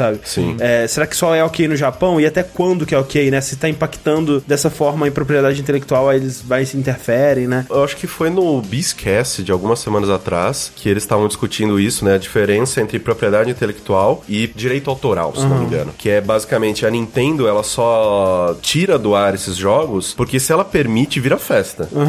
Então não é que tipo, a empresa tá sendo filha da puta. Ela tem que tem que proteger. proteger o negócio porque senão vira, vira feira da fruta, cara. Tipo, todo mundo vai querer fazer e meio que a lei em determinados países, ela funciona com exemplos. Sim, sim. Então tem muitos casos nos Estados Unidos que é tipo, ah, o povo contra o O.J. Simpson. Aí vai lá e tipo, ah, é, de acordo com tal caso que foi resolvido assim, abre uma um brecha pra que precedente, talvez, né? é exatamente, abre um precedente pra que talvez outro caso seja, né, julgado da mesma maneira Sim, sim. e blá blá blá blá. Então, tanto que essa semana teve um projeto que um cara tava fazendo uma versão de Pokémon dele já já há oito anos. E aí ele. Chamado Pokémon mesmo? Eu não lembro o nome, mas. tem aquele ur- Mas sim, é- era Pokémon alguma coisa, mas não era Uranium, era outro agora. Aí o. in- Eu tava falando com, com o Dogan sobre isso. Tipo, o Cabeção, ele lançou um trailer falando: ah, olha aqui, depois de oito anos, né? blá. Tomou um season desist na Óbvio, cara. óbvio. Mas, por exemplo, se ele tivesse feito pelo mesmo caminho que o Pokémon Uranium, Uhum. que é lança essa merda, não fala nada. Tá na internet, todo mundo já tem um link, isso nunca vai sumir da internet. Sim. Já, né, chega pras pessoas. Tipo, a Nintendo vai chegar lá com o negócio, ó, tira do ar. Só que todo mundo já tem aquele produto. É. Como esse cara lançou o trailer antes, Agora, se ele lançar, se fudeu. lançar, ele já ele vai se fuder muito. Porque ele já tem a advertência, né? Exatamente, ele já está avisado judicialmente de que ele não pode fazer isso. É porque é como se o cara que fez o Pokémon Uranium, ele não soubesse que fosse errado. É, como exato. se fosse isso. É, é que assim, se você não é notificado judicialmente, você não tá fazendo nada de errado. Vamos lá, se você- só comete um crime se você é avisado de que você está cometendo um crime. sim. Então, De meio certa que. forma, né? é, se você matar exato. uma pessoa... Exato, exato, exato. É, mas é bem louco que no Japão, por exemplo, é, isso é muito mais livre, né? Que na parada da Comic Cat lá, por exemplo, o cara que fez o Ciobon Action lá, que é aquele Cat Mario lá, que Uhum. usa assets do Mario e a engine muito parecida com a parada. Você vê é claramente Mario, aquela porra, né? Ele vendeu aquela merda no- na, na Comic Cat lá, sabe? Uhum. Os disquetinhos dele lá e, e de boa, assim, sabe? É porque é uma coisa muito mais underground, talvez, né? E, e eles não conseguem. Acho que porque eles acham que não vai ter impacto mesmo. É, Eles falam, ah, é de boa, deixa os caras brincar. A gente não sabe. A gente espera que esse, esse Dash lance antes do Natal, mas se não tiver lançado, eu espero que você tenha tido um Feliz Natal, espero que você tenha enchido a bunda de peru. Nossa. Opa! Eita, dependendo de quando você estiver ouvindo, feliz 2017, muita alegria, paz, saúde e muitas coisinhas. Sim, sempre. Sim. E o New Bank tá entre a gente, então, né? A gente pode comprar coisas ainda. Ainda, por enquanto. é, enquanto até quando ninguém sabe. Mas